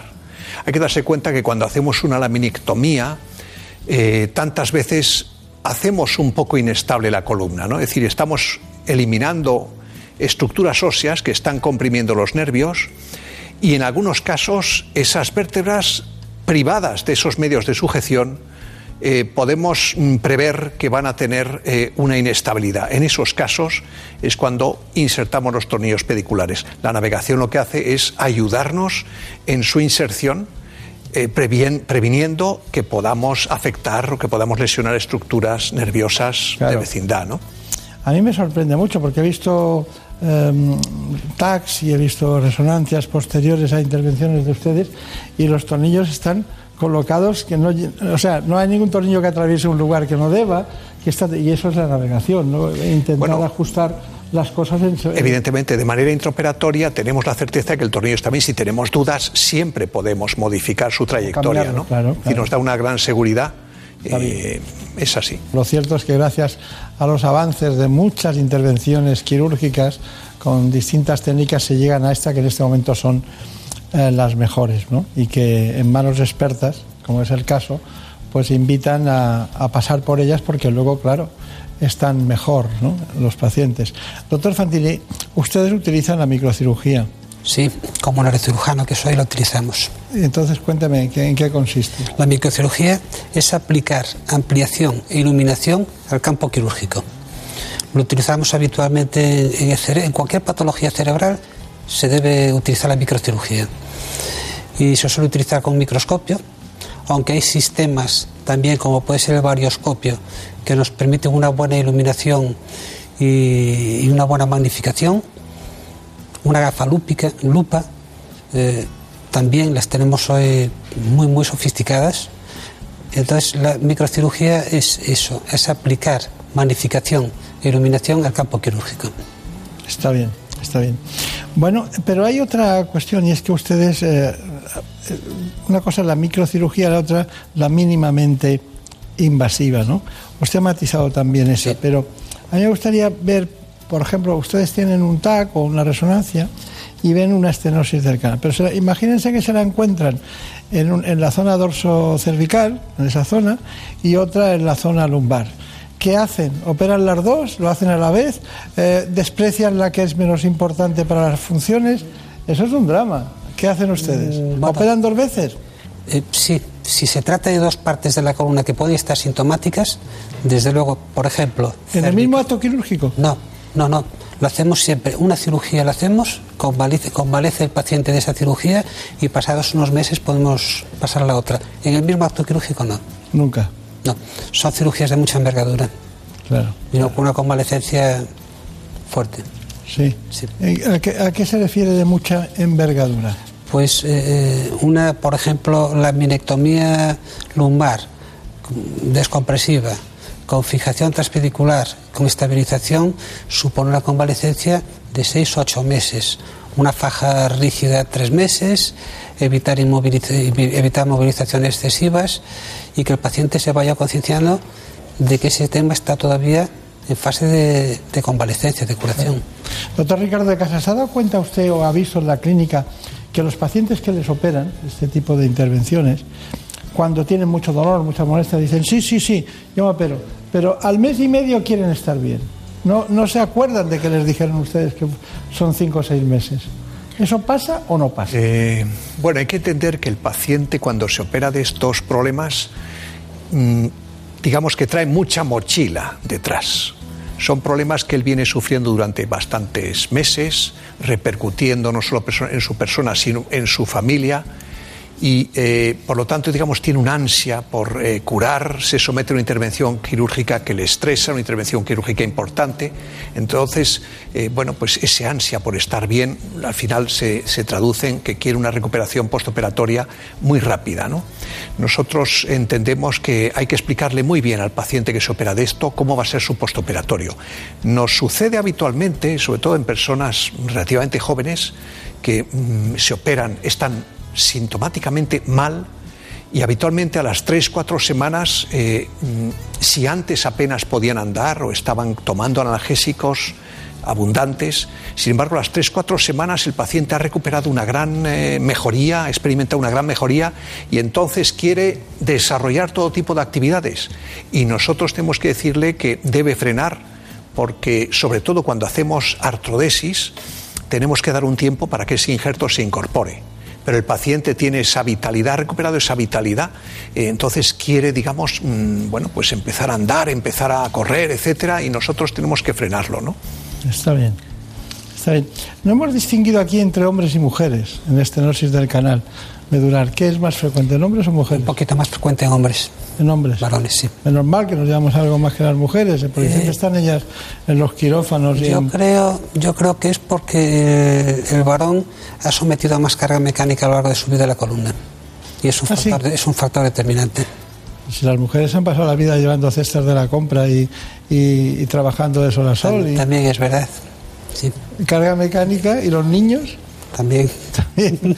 bueno, en teoría, según para darle a usted la razón que la tiene, porque lo ha comprobado, eh, mm, posiblemente la carga mecánica venga dada por la actividad laboral que tengan los hombres, ¿no? que es siempre más fuerte, más dura, más, más complicada. Y, y dígame, cuando, al- cuando algún paciente están las dudas, están- ustedes tienen dudas, y se miran los dos a los ojos y ven que está en un territorio, de, no- como dicen los gallegos, no, no de tanta noite como poco día, ¿no? En eso, en el amanecer o el atardecer de la decisión, ¿no? ¿Qué hacen ustedes? Eh, ¿Qué es lo que les indica más intervenir en una de ca- la sintomatología negativa, el dolor, las molestias? Eh, ¿qué es, qué, ¿Cómo, cómo Yo- deciden eso? Yo creo que la sintomatología positiva y lo que él está limitando y a veces eh, perjudicando en su, en su relación con la familia, con los amigos, llega a afectar psicológicamente. Sí, sí, está bien. Bueno, ¿cuáles son sus conclusiones de este de estenosis del canal? ¿Qué me puede decir como conclusión? ¿Qué Pues como conclusión, como conclusión, pues que la estenosis de canal eh, es una patología vertebral eh, ligada a un cierto envejecimiento, eh, que muchas veces mm, pasa desapercibida, su diagnóstico, sobre todo en fases iniciales, mm, no, es, eh, no es fácil, hay que tener una gran sospecha clínica, no hay que confundirlo con artrosis, con esas dolencias vertebrales. Eh, hay que estar atento a esa sintomatología que hace que el paciente pierda una gran calidad de vida, deja de andar, es que es lo característico. Dejo de andar, me duele la espalda y cuando quiero andar me duele la pierna además. Entonces, eh, no debemos confundir eso con otras dolencias, digamos, benignas, y debemos de saber que suele ser progresivo este cuadro clínico. Y entonces hay que mm, diagnosticarlo y el diagnóstico viene por medios de imagen, pues como la resonancia o el escáner. No, no debemos, digamos, escatimar medios en ese diagnóstico para hacer un tratamiento Está bien. adecuado. Está bien, está bien. Bueno, doctor Fantini, ¿su, su conclusión? Lo ha dicho muy bien el doctor de Casas. La sospe es cada vez más frecuente porque la, la población envejece cada vez más, con mejor calidad de vida. Es una patología que es siempre progresiva, irreversible, salvo que la tratemos, sea tratada de la manera adecuada. Y se debe sospechar siempre por la clínica y el diagnóstico certeza es siempre por pruebas de imagen. TAC, resonancia, a veces radiología simple puede, puede llevarnos a sospecha diagnóstica y existe un tratamiento hoy, y efectivos además, que mejora la calidad de vida eh, de todos los pacientes, prácticamente de todos los pacientes. Está bien. Bueno, pues realmente ha sido un placer tener a, como dicen también en los, en los ejércitos, esa acción combinada y conjunta de los de ambos dos para llevar a cabo el objetivo de los tratamientos, ¿no? El doctor Ricardo de Casa, el doctor Manuel García Fantini, que en La Coruña pues eh, atienden a muchos pacientes que están afectos de estas dos patologías que quizás sean las más frecuentes de las que acuden a los quirófanos porque realmente no están bien. En buenas manos. En Murprotec ponemos todo de nuestra parte para ayudar a que todos los hogares y empresas estén libres de humedades. Por eso destinamos un millón y medio de euros en ayudas directas para proteger su salud. Infórmate de nuestro bono de protección social para familias y empresas. Llámanos al 930 1130 o accede a murprotec.es. Las mejores ficciones sonoras en Onda Cero con el sello de Carlos Alsina. Fue esa noche cuando me desperté asustada. Oí a la tía Julia rezando y vi la luz del pasillo encendida. Han venido por el señorito Gerardo. Son de la CNT. No salgas. Sí que salí. Andante, El Quijote, según Trapiello. Madre en Belén, ¿qué fue de Brian? Siente un pobre a su mesa.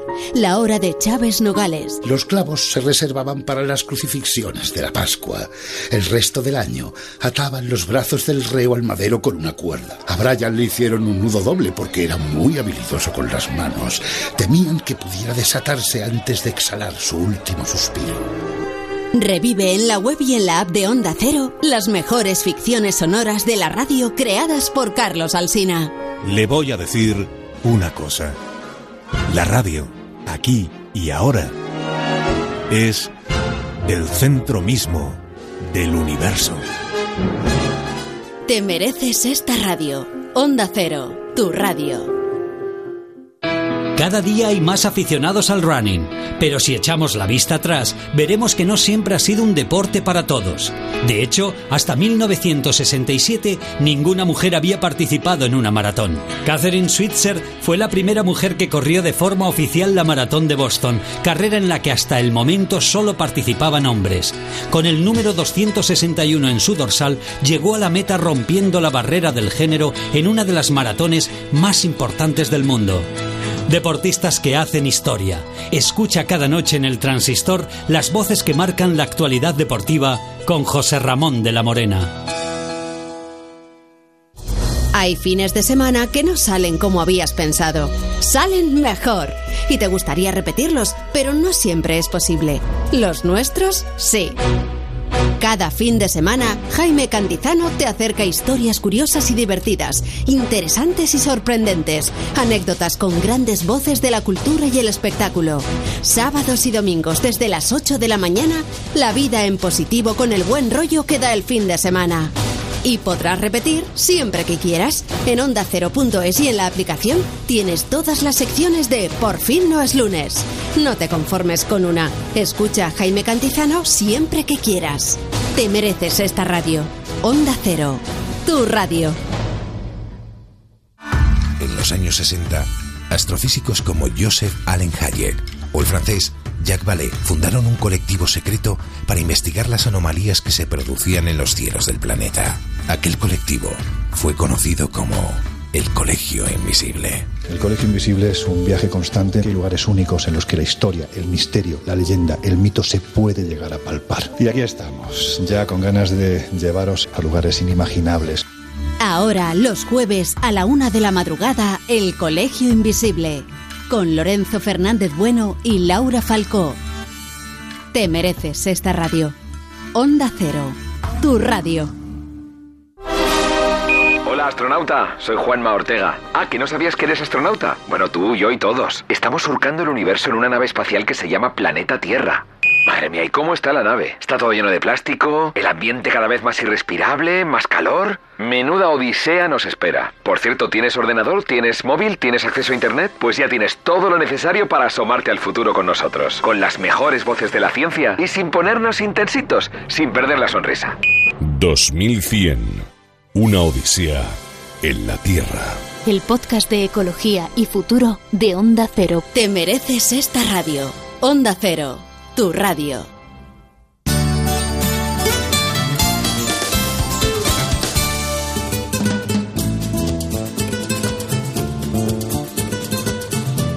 Ha llegado el momento de conocer lo que publican nuestros compañeros de La Razón en ese suplemento de A tu Salud.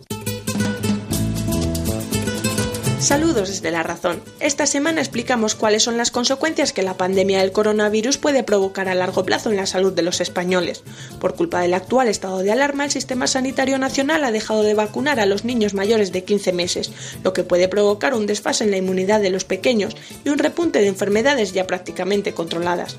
Además explicamos cuáles son las principales medidas de desinfección que se están poniendo de moda en nuestro país, como el uso de máquinas de ozono o de luz ultravioleta que acaban con virus y bacterias. Sin embargo, los médicos alertan de que si no se utilizan con las medidas de protección adecuadas, estos dispositivos pueden provocar problemas en la piel, en los ojos y en el sistema respiratorio. Entrevistamos a Luis González, presidente del Colegio de Farmacéuticos de Madrid, quien cuenta cuál está siendo el papel de las boticas en la vuelta a la normalidad. También contamos cómo las nuevas tecnologías son la herramienta más avanzada para rastrear la pandemia. Los jóvenes emprendedores de Tecnalia prueban un sistema piloto que permite rastrear contactos y cambia cada 15 minutos el identificador para garantizar la protección de datos. Entrevistamos también a María José García, dermatóloga, quien nos confiesa que la teledermatología que se ha comenzado a usar durante el confinamiento ha llegado para quedarse. Por otro lado, explicamos que un reciente estudio británico pone sobre la mesa que aplazar la cirugía de la obesidad por culpa de la pandemia convierte a los pacientes obesos en un blanco fácil para el COVID-19. Y en nuestra contra, entrevistamos a Néstor Cerman, presidente de la Sociedad Española de Patología Dual, quien asegura que el riesgo de recaída es mayor en situaciones tan restrictivas como la actual. Pero estos son solo algunos de los contenidos. Encontrarán más información en las páginas del suplemento a tu salud y durante toda la semana en nuestra web www.larazón.es barra tu salud. Sin más, que pasen una feliz semana. En buenas manos. El programa de salud de Onda Cero. Dirige y presenta el doctor Bartolomé Beltrán.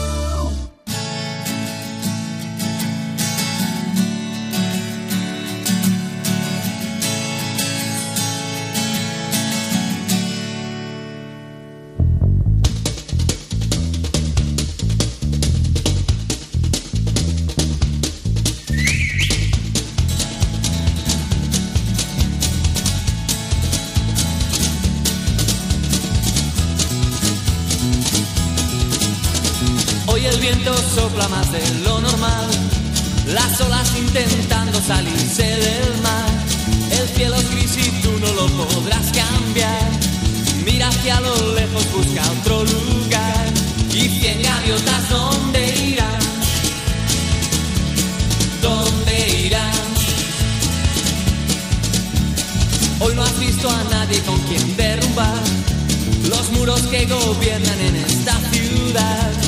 Hoy no has visto a nadie con quien disfrutar placeres que tan solo tú imaginarás. Y tus miradas, ¿dónde irán? ¿Dónde irán? Pues ¿dónde voy a ir? A seguir hablando de salud y de medicina, que es lo más importante para nosotros en nuestro trabajo diario. Vamos a conocer aspectos muy importantes de algo que nos dicen de vez en cuando. Hay que hacer una placa, hay que hacer una radiografía, hay que hacer una resonancia. Conozcamos qué es, para los especialistas, la radiología. Hoy con el presidente de la Sociedad Española de Radiología, el doctor Pablo Valdés.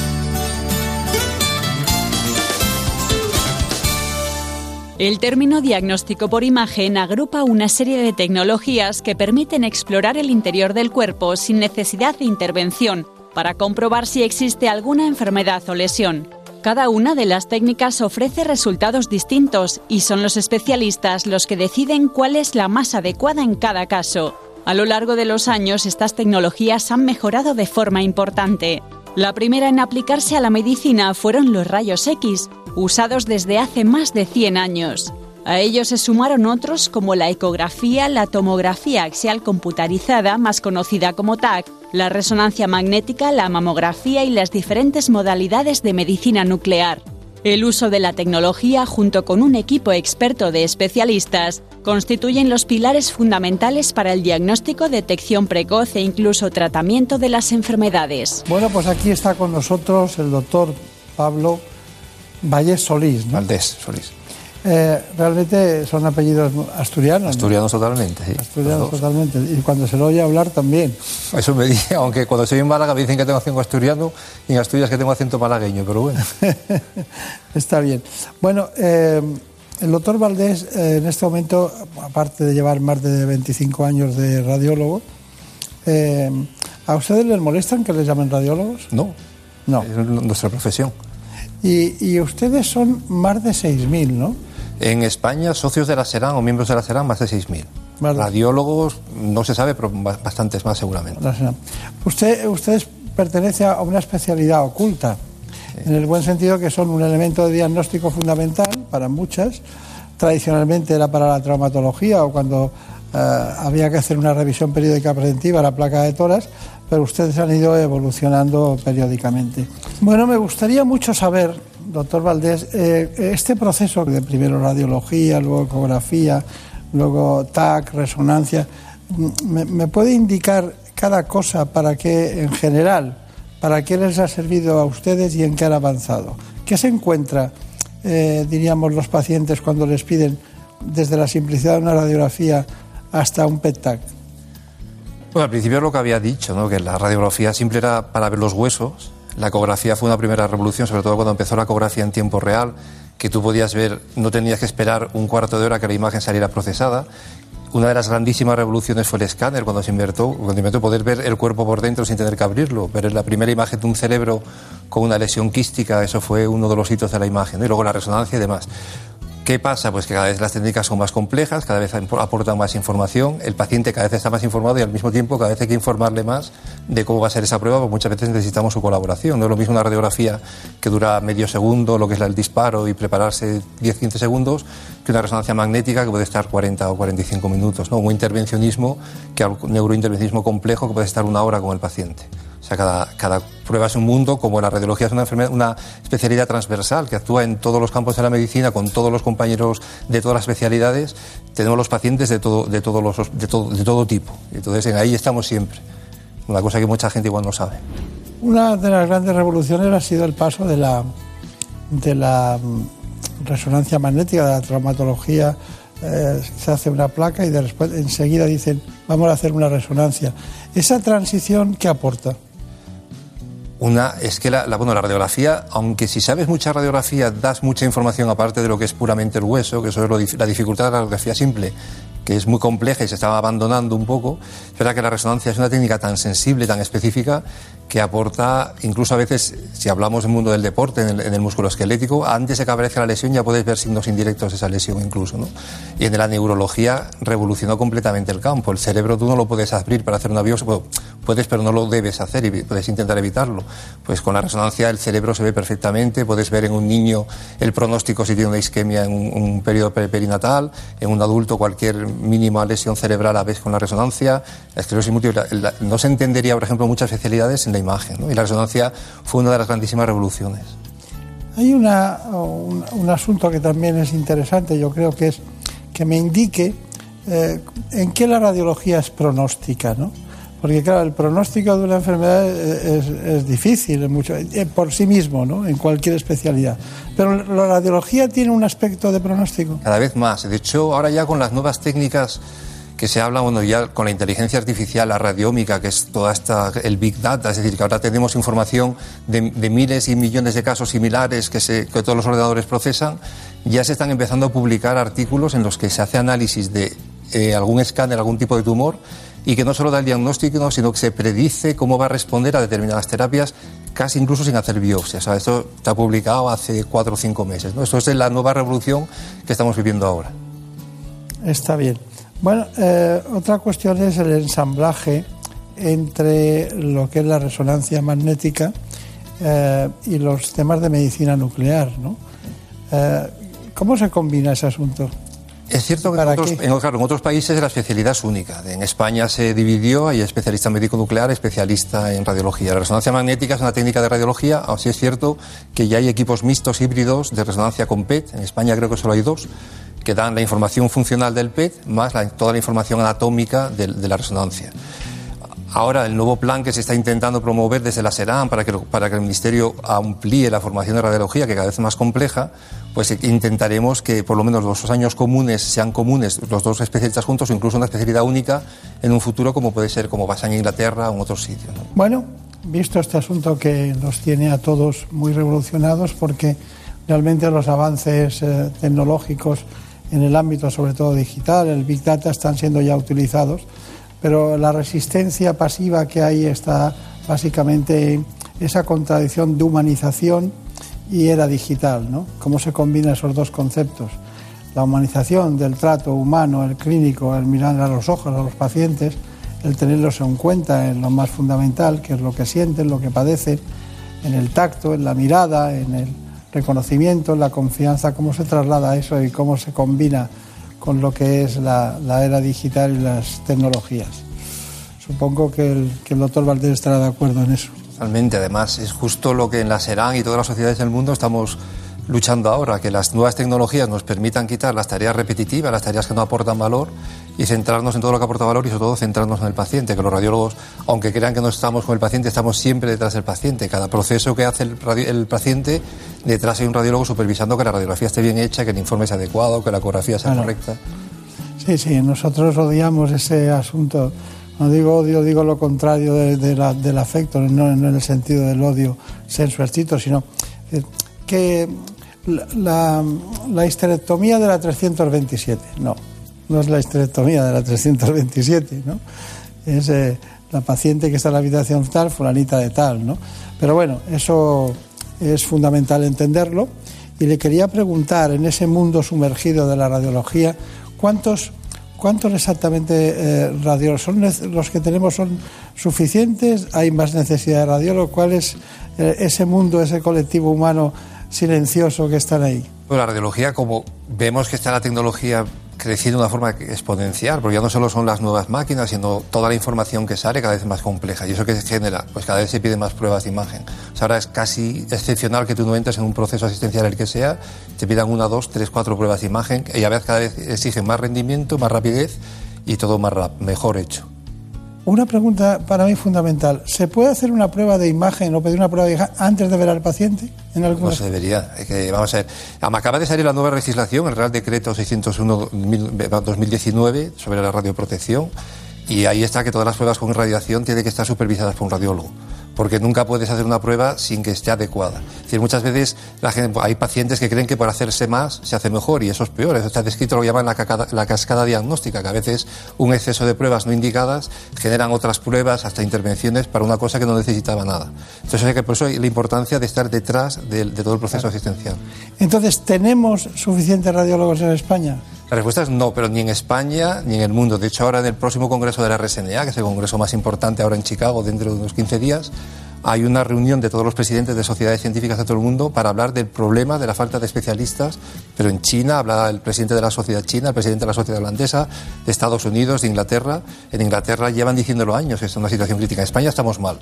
Necesitamos más radiólogos, por eso estamos pidiendo al Ministerio que, que dé más plazas de formación para radiólogos y necesitamos que los radiólogos que están en España no se vayan al extranjero, que muchos se van. Bueno, pues dicho todo esto, vamos a acudir a la cronología de las técnicas de radiología, en este caso, con esta, eh, con esta especie de información, reportaje, que a ustedes será muy ilustrativo y luego lo comentamos. El descubrimiento de los rayos X a finales del siglo XIX fue el punto de partida de la radiología, una disciplina médica que cabalga conjuntamente con el avance tecnológico.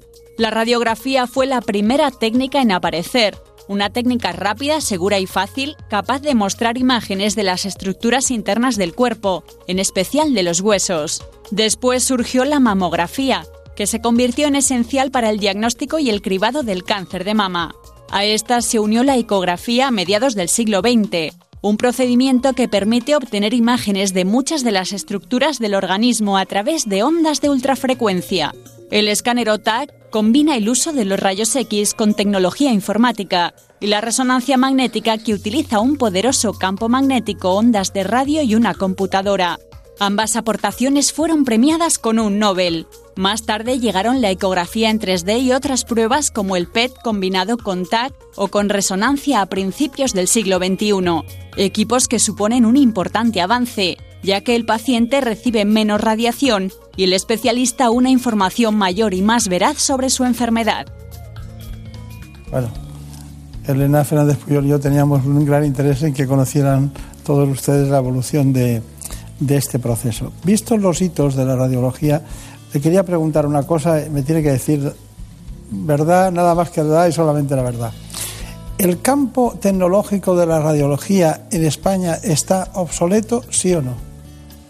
Eh, globalmente sí. De hecho, FEDIN, que es la Federación de, de Empresas, eh, hace un análisis de toda Europa y me incluye a España. Entonces, a España antes de la crisis no estábamos mal, o estábamos bastante bien. ¿Qué problema hubo durante la crisis? Se dejó de haber, inversiones. El problema de la radiología, que son inversiones puntuales muy grandes, hablamos de equipos de otros que se comentaban en el informe, que están muy bien, por cierto, pues equipos que pueden costar un millón, dos millones de euros. Claro, eso es muy difícil a un gerente de un hospital o a un gestor decirle que invierta esa gran cantidad. Entonces, mientras el equipo tira, lo van usando. ¿Qué pasa? Entonces, durante estos 8 o 10 últimos años hubo muy poca renovación del parque tecnológico. Los equipos siguen funcionando pero, y ya están haciendo muy buenos diagnósticos, pero hace falta una inversión muy importante. Ahora mismo estamos en una situación mala en España. Está bien. Bueno, pero ustedes también tienen su Día Internacional de Radiología, allí estuvimos nosotros y tenemos esta información. Como cada año, coincidiendo con el descubrimiento de los rayos X, se ha celebrado el Día Internacional de la Radiología. El motivo es dar a conocer el importante papel que juega esta especialidad. La radiología tiene un papel fundamental en, toda la medicina. En principio porque es totalmente transversal, eh, muy relacionada con todas las especialidades y además está muy ligado a todo el avance tecnológico, dando soporte a la inmensa mayoría de las especialidades. El radiólogo, con una visión integral del paciente, hace uso de las diferentes técnicas que tiene a su disposición. El radiólogo es prácticamente ahora mismo el, el papel central en el diagnóstico del, del paciente, desde que entra en el proceso hasta que sale, prácticamente todos los pacientes pasan por radiología. Eh, la imagen de radiología convencional, ecografía, escáner, resonancia. Por lo tanto, ahora casi ningún paciente no pasa por radiología. Ahora que somos los radiólogos, pues el centro del proceso asistencial. Una profesión que en muchos casos es poco conocida o incluso infravalorada. El radiólogo frecuentemente permanece oculto detrás del informe radiológico o detrás de la exploración radiológica. Esta especialidad está cambiando en los últimos tiempos gracias a los avances tecnológicos, pero el radiólogo va a seguir siendo un profesional indispensable dentro del sistema sanitario. Cuando hablamos de que España es un país eh, que tiene un sistema sanitario público eh, extraordinario, yo a veces me pregunto en muchas ocasiones, hablando sobre el parque tecnológico, porque nosotros no hemos venido aquí a vender aparatos, pero sí hemos venido a que cada, cada paciente pueda tener las necesidades cubiertas y no gastar el dinero en traslados de ambulancias o en otro tipo de gastos que, que llevan a... Porque claro, una radiología o un sistema diagnóstico por un radiólogo bien entendido evita muchas intervenciones más y evita muchas incapacidades, porque usted sabe que cuando estamos hablando de- del área neurocerebral estamos eh, hablando de cosas muy delicadas y hay que tener la tecnología suficiente.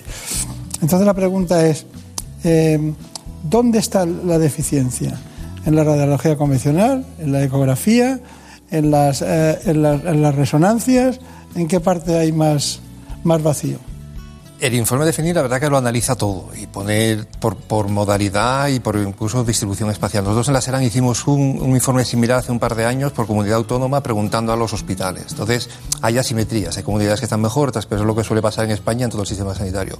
Globalmente eso no quiere decir que no se esté dando una, una- atención adecuada. En- hay sitios, por ejemplo, que lo, hablábamos, lo que hablaba del, del sistema del neurocerebral, el código ictus, que está ahora muy en boga porque es verdad que un diagnóstico precoz está evitando, hace que los pacientes a los dos días estén prácticamente asintomáticos gracias a un diagnóstico muy precoz y las técnicas de imagen se está haciendo. Es decir, el tema que haya obsolescencia tecnológica quiere decir que en algunos sitios puntualmente no tienen la ultimísima tecnología, pero es que no todo el mundo necesita la ultimísima tecnología. Muchas veces hay que adecuar la tecnología a cada, a cada, cada centro, a cada proceso asistencial. Eso globalmente está conseguido. A todos los radiólogos nos encantaría tener las mejores máquinas, como a todo el mundo le gusta tener el mejor coche, y muchas veces no hacen falta.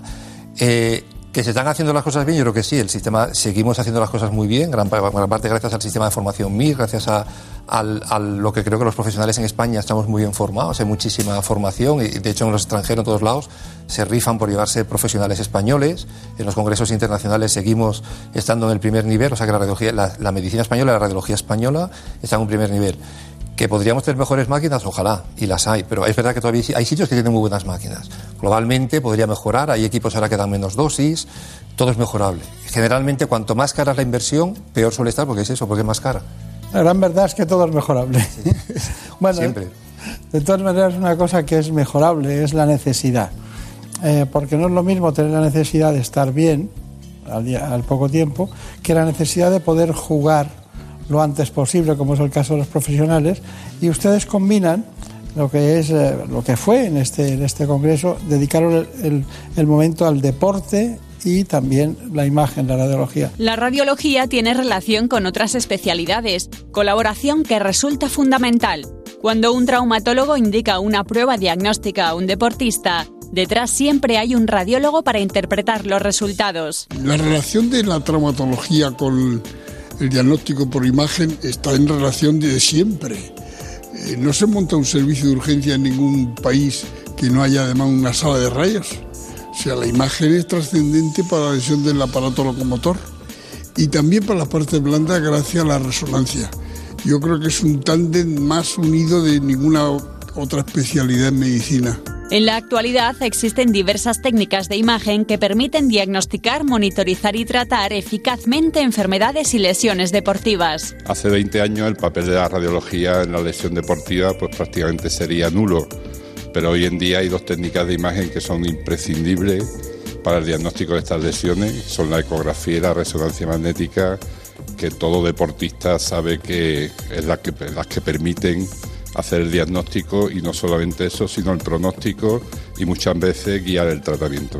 Técnicas que además determinan el pronóstico y en muchos casos facilitan la incorporación a la práctica deportiva, ya sea profesional o amateur. Me imagino que los tiempos van cambiando, que la radiología ha evolucionado a favor siempre del diagnóstico, del buen diagnóstico y eso siempre yo creo que es una una, una, mayor seguridad para los médicos de, de, las entidades deportivas y del propio lesionado. Y es que un deporte seguro solo se puede practicar cuando se realiza un diagnóstico seguro. Bueno, esto es lo que hay. Y las cosas que se encuentran a veces buscando otras, ¿no? Eso, eso pasa mucho. ¿Y qué me dice de la telemedicina? Bueno, eso ya lleva años. De hecho, empezó casi fue un boom y casi sin regular. Y de hecho en la Serán hicimos un, un, reglamento de cómo debe ser una teleradiología segura, porque no es lo mismo, tú igual crees que te están haciendo un estudio muy bueno en un centro de referencia y resulta que el radiólogo que lo informa ni igual ni tiene título, te lo está informando a mil kilómetros de distancia. Entonces eso hay que regularlo, está regulado y estamos trabajando en eso, pero es fundamental. De hecho, el ejército lo usó en su momento, fue uno de los grandes impulsores y ahora ya no se entiende ya no solo la teleradiología, sino incluso, por ejemplo, en Andalucía tenemos un PAS corporativo, un paciente se hace un escáner en Sevilla y viene a veranear a Marbella y yo puedo ver perfectamente el que se hizo hace una semana y compararlo. Eso, eso hace 20 años era impensable. Claro, claro. No, es muy frecuente que grandes eh, jefes de departamento, de servicio, de sección de radiología estén en cualquier zona o pueblo, hasta en Chiclana, desde Andalucía, y a lo mejor ellos trabajan en uno de los grandes hospitales universitarios y por la tarde, en lugar de ir a pasear el perro, pues se dedican a informar eh, a pacientes a través de la vecina. Pero bueno, eh, las cosas son así.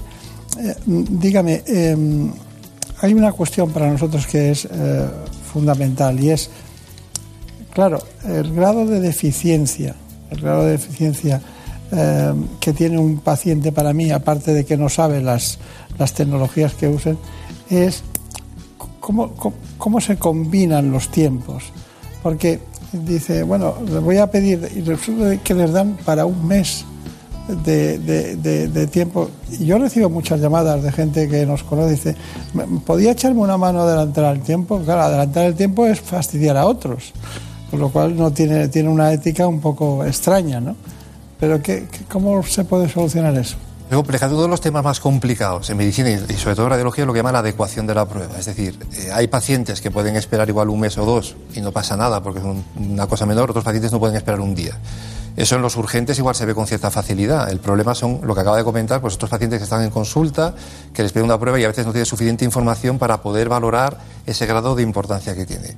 Al mismo tiempo, si un médico solicita demasiadas pruebas o los pacientes demandan demasiado, el sistema no puede, pero ni este ni ninguno. Y entonces no puedes priorizarlo bien. Entonces, buscar la colaboración de todos, ¿qué quiere decir? Que el médico priorice aquellas pruebas que considera importantes dándoles un valor, que el radiólogo supervise todas las peticiones de forma que pueda priorizar las que son más importantes y también colaborar los pacientes. Es decir, hay pacientes que dentro de que todo el mundo queremos estar sanos al 100% siempre, a veces algunas cosas sí pueden esperar un poco, otras no. Y eso es un poco la cooperación de todo. Eso es lo más complicado de la medicina probablemente sea ese campo ahora mismo. Están haciendo herramientas electrónicas con asistencia de inteligencia artificial, con Big Data, y aún así no está solucionado en ninguna parte del mundo. Pero hay un tema que es la prioridad. Eso es fundamental. Eso hay que saberlo. Y si duele, no, no, eso por supuesto. No, no, eso es lo que se considera dentro de la urgencia. Y eso en la urgencia lo vemos cuando tú haces una guardia, incluso no tienes muy claro un paciente, pues tú vas a la urgencia, incluso miras la cara de él. A veces lo decimos que los radiólogos muchas veces hacemos más entrevista y más cuidado al paciente que muchos médicos cuando le hacemos la ecografía. Finalmente, ¿cuál es su conclusión? Bueno, pues la, que, bueno, la radiología en España yo creo que es una, una, especialidad relativamente poco conocida, creo que cada vez más. Por supuesto, yo creo que los especialistas que trabajan con nosotros, con los que trabajamos, porque es un trabajo en equipo, se valora muchísimo, se trabaja en equipo en los comités de tumores, en cualquier tipo de comité multidisciplinar. Yo creo que los pacientes cada vez nos conocen más, el tema de la imagen de la mama es fundamental porque ellos ven las pacientes, las señoras entran y saben que entran en, radiología, que le hacemos todas las pruebas en un mismo acto, la biopsia, la ecografía, la mamografía. El intervencionismo está revolucionando, revolucionó la medicina cada vez más. De hecho, muchas especialidades están intentando meterse en esos campos, somos radiólogos. Entonces, en ese sentido, bueno, pues que creo que el sistema sanitario goza de una buena salud y goza de una buena radiología que tenemos que mejorar, tenemos que luchar por formar más radiólogos, tenemos que conseguir mejores máquinas, tenemos que conseguir que se invierta más dinero Y bueno, digo, iniciativas como esta para que la gente nos conozca, que yo lo agradezco mucho como presidente de la SERAN y que a ver si conseguimos difundir todavía más esto que creo que es importante saberlo ¿no? para la ciudadanía.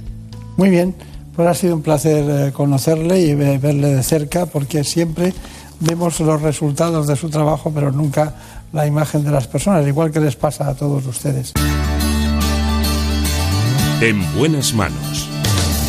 El programa de salud de Onda Cero. Dirige y presenta el doctor Bartolomé Beltrán.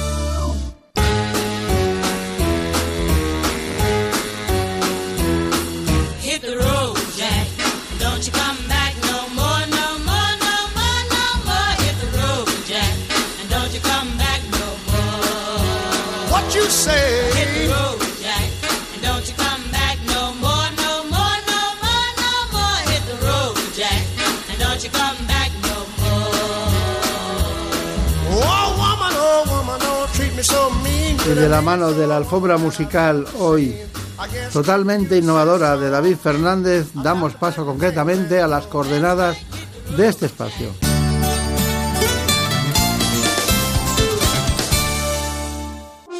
Cada mañana, Carlos Alsina te cuenta lo que está pasando. Creo que aquí reflejamos cada día todo lo que hay, lo que ha habido y lo que está habiendo. La enfermedad, la muerte, la desesperación de los médicos, el descontrol en la compra de material de protección, la crisis económica, los nuevos parados, los ERTES, el desamparo de infinidad de autónomos.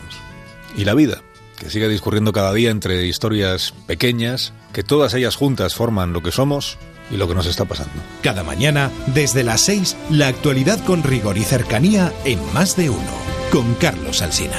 Te mereces esta radio. Onda Cero, tu radio. Lidia Valentín, campeona olímpica mundial y europea, es la mejor alterófila española de todos los tiempos. De sus tres medallas olímpicas, solo una fue recogida in situ.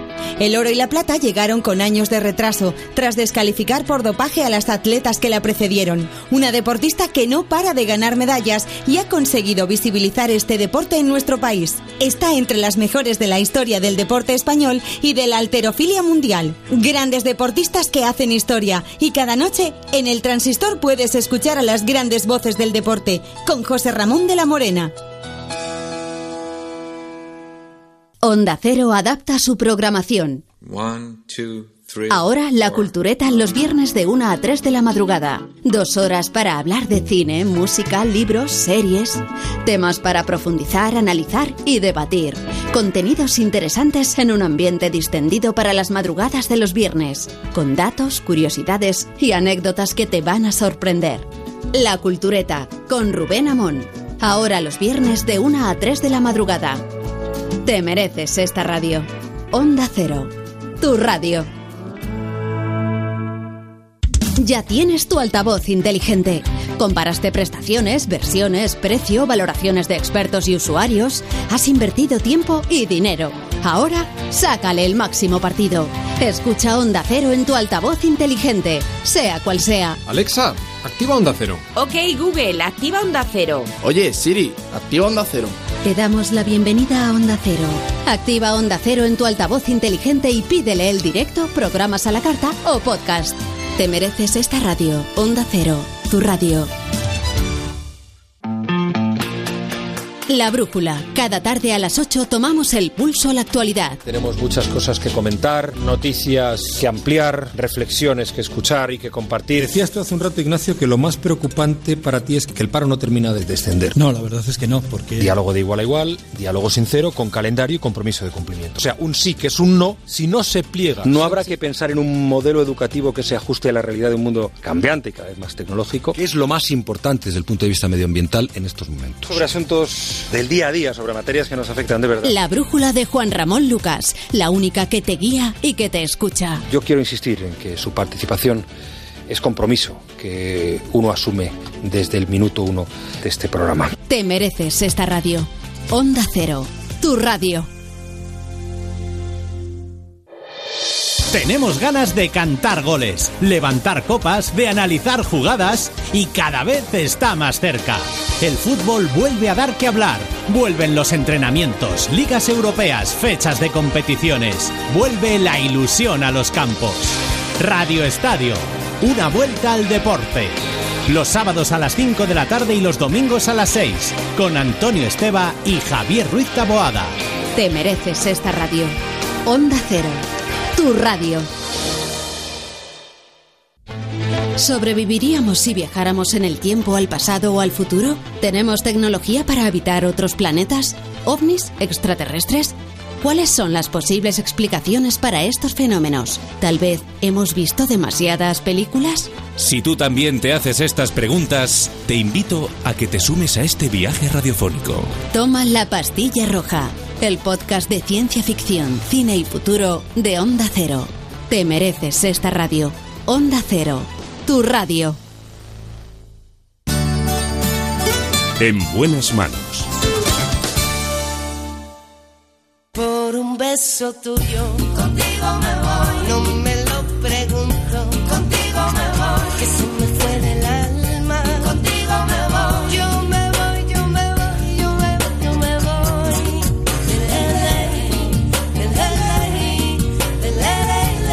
Nos vamos y recuerden que en la realización está hoy David Fernández. En la producción ejecutiva Marta López Llorente. Contenidos del programa y de este espacio, los mismos que realizamos para ¿Qué me pasa, doctor? Les espero concretamente en la sexta. Allí seguiremos hablando de salud bajo la denominación ¿Qué me pasa, doctor? Por un beso tuyo, contigo me voy. No Un juegues programa que se va haciendo espacio en la radiodifusión española. contigo me voy.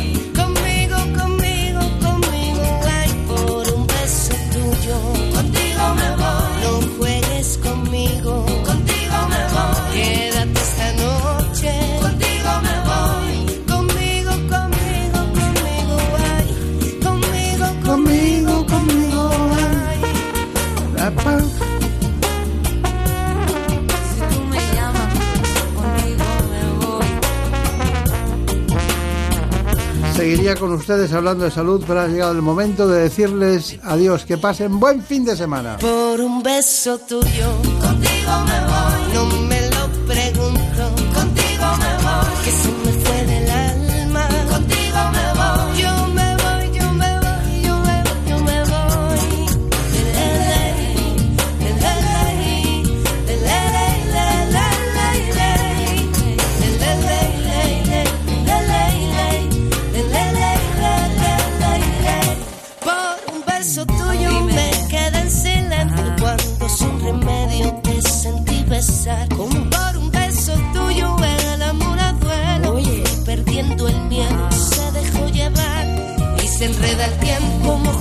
sueño.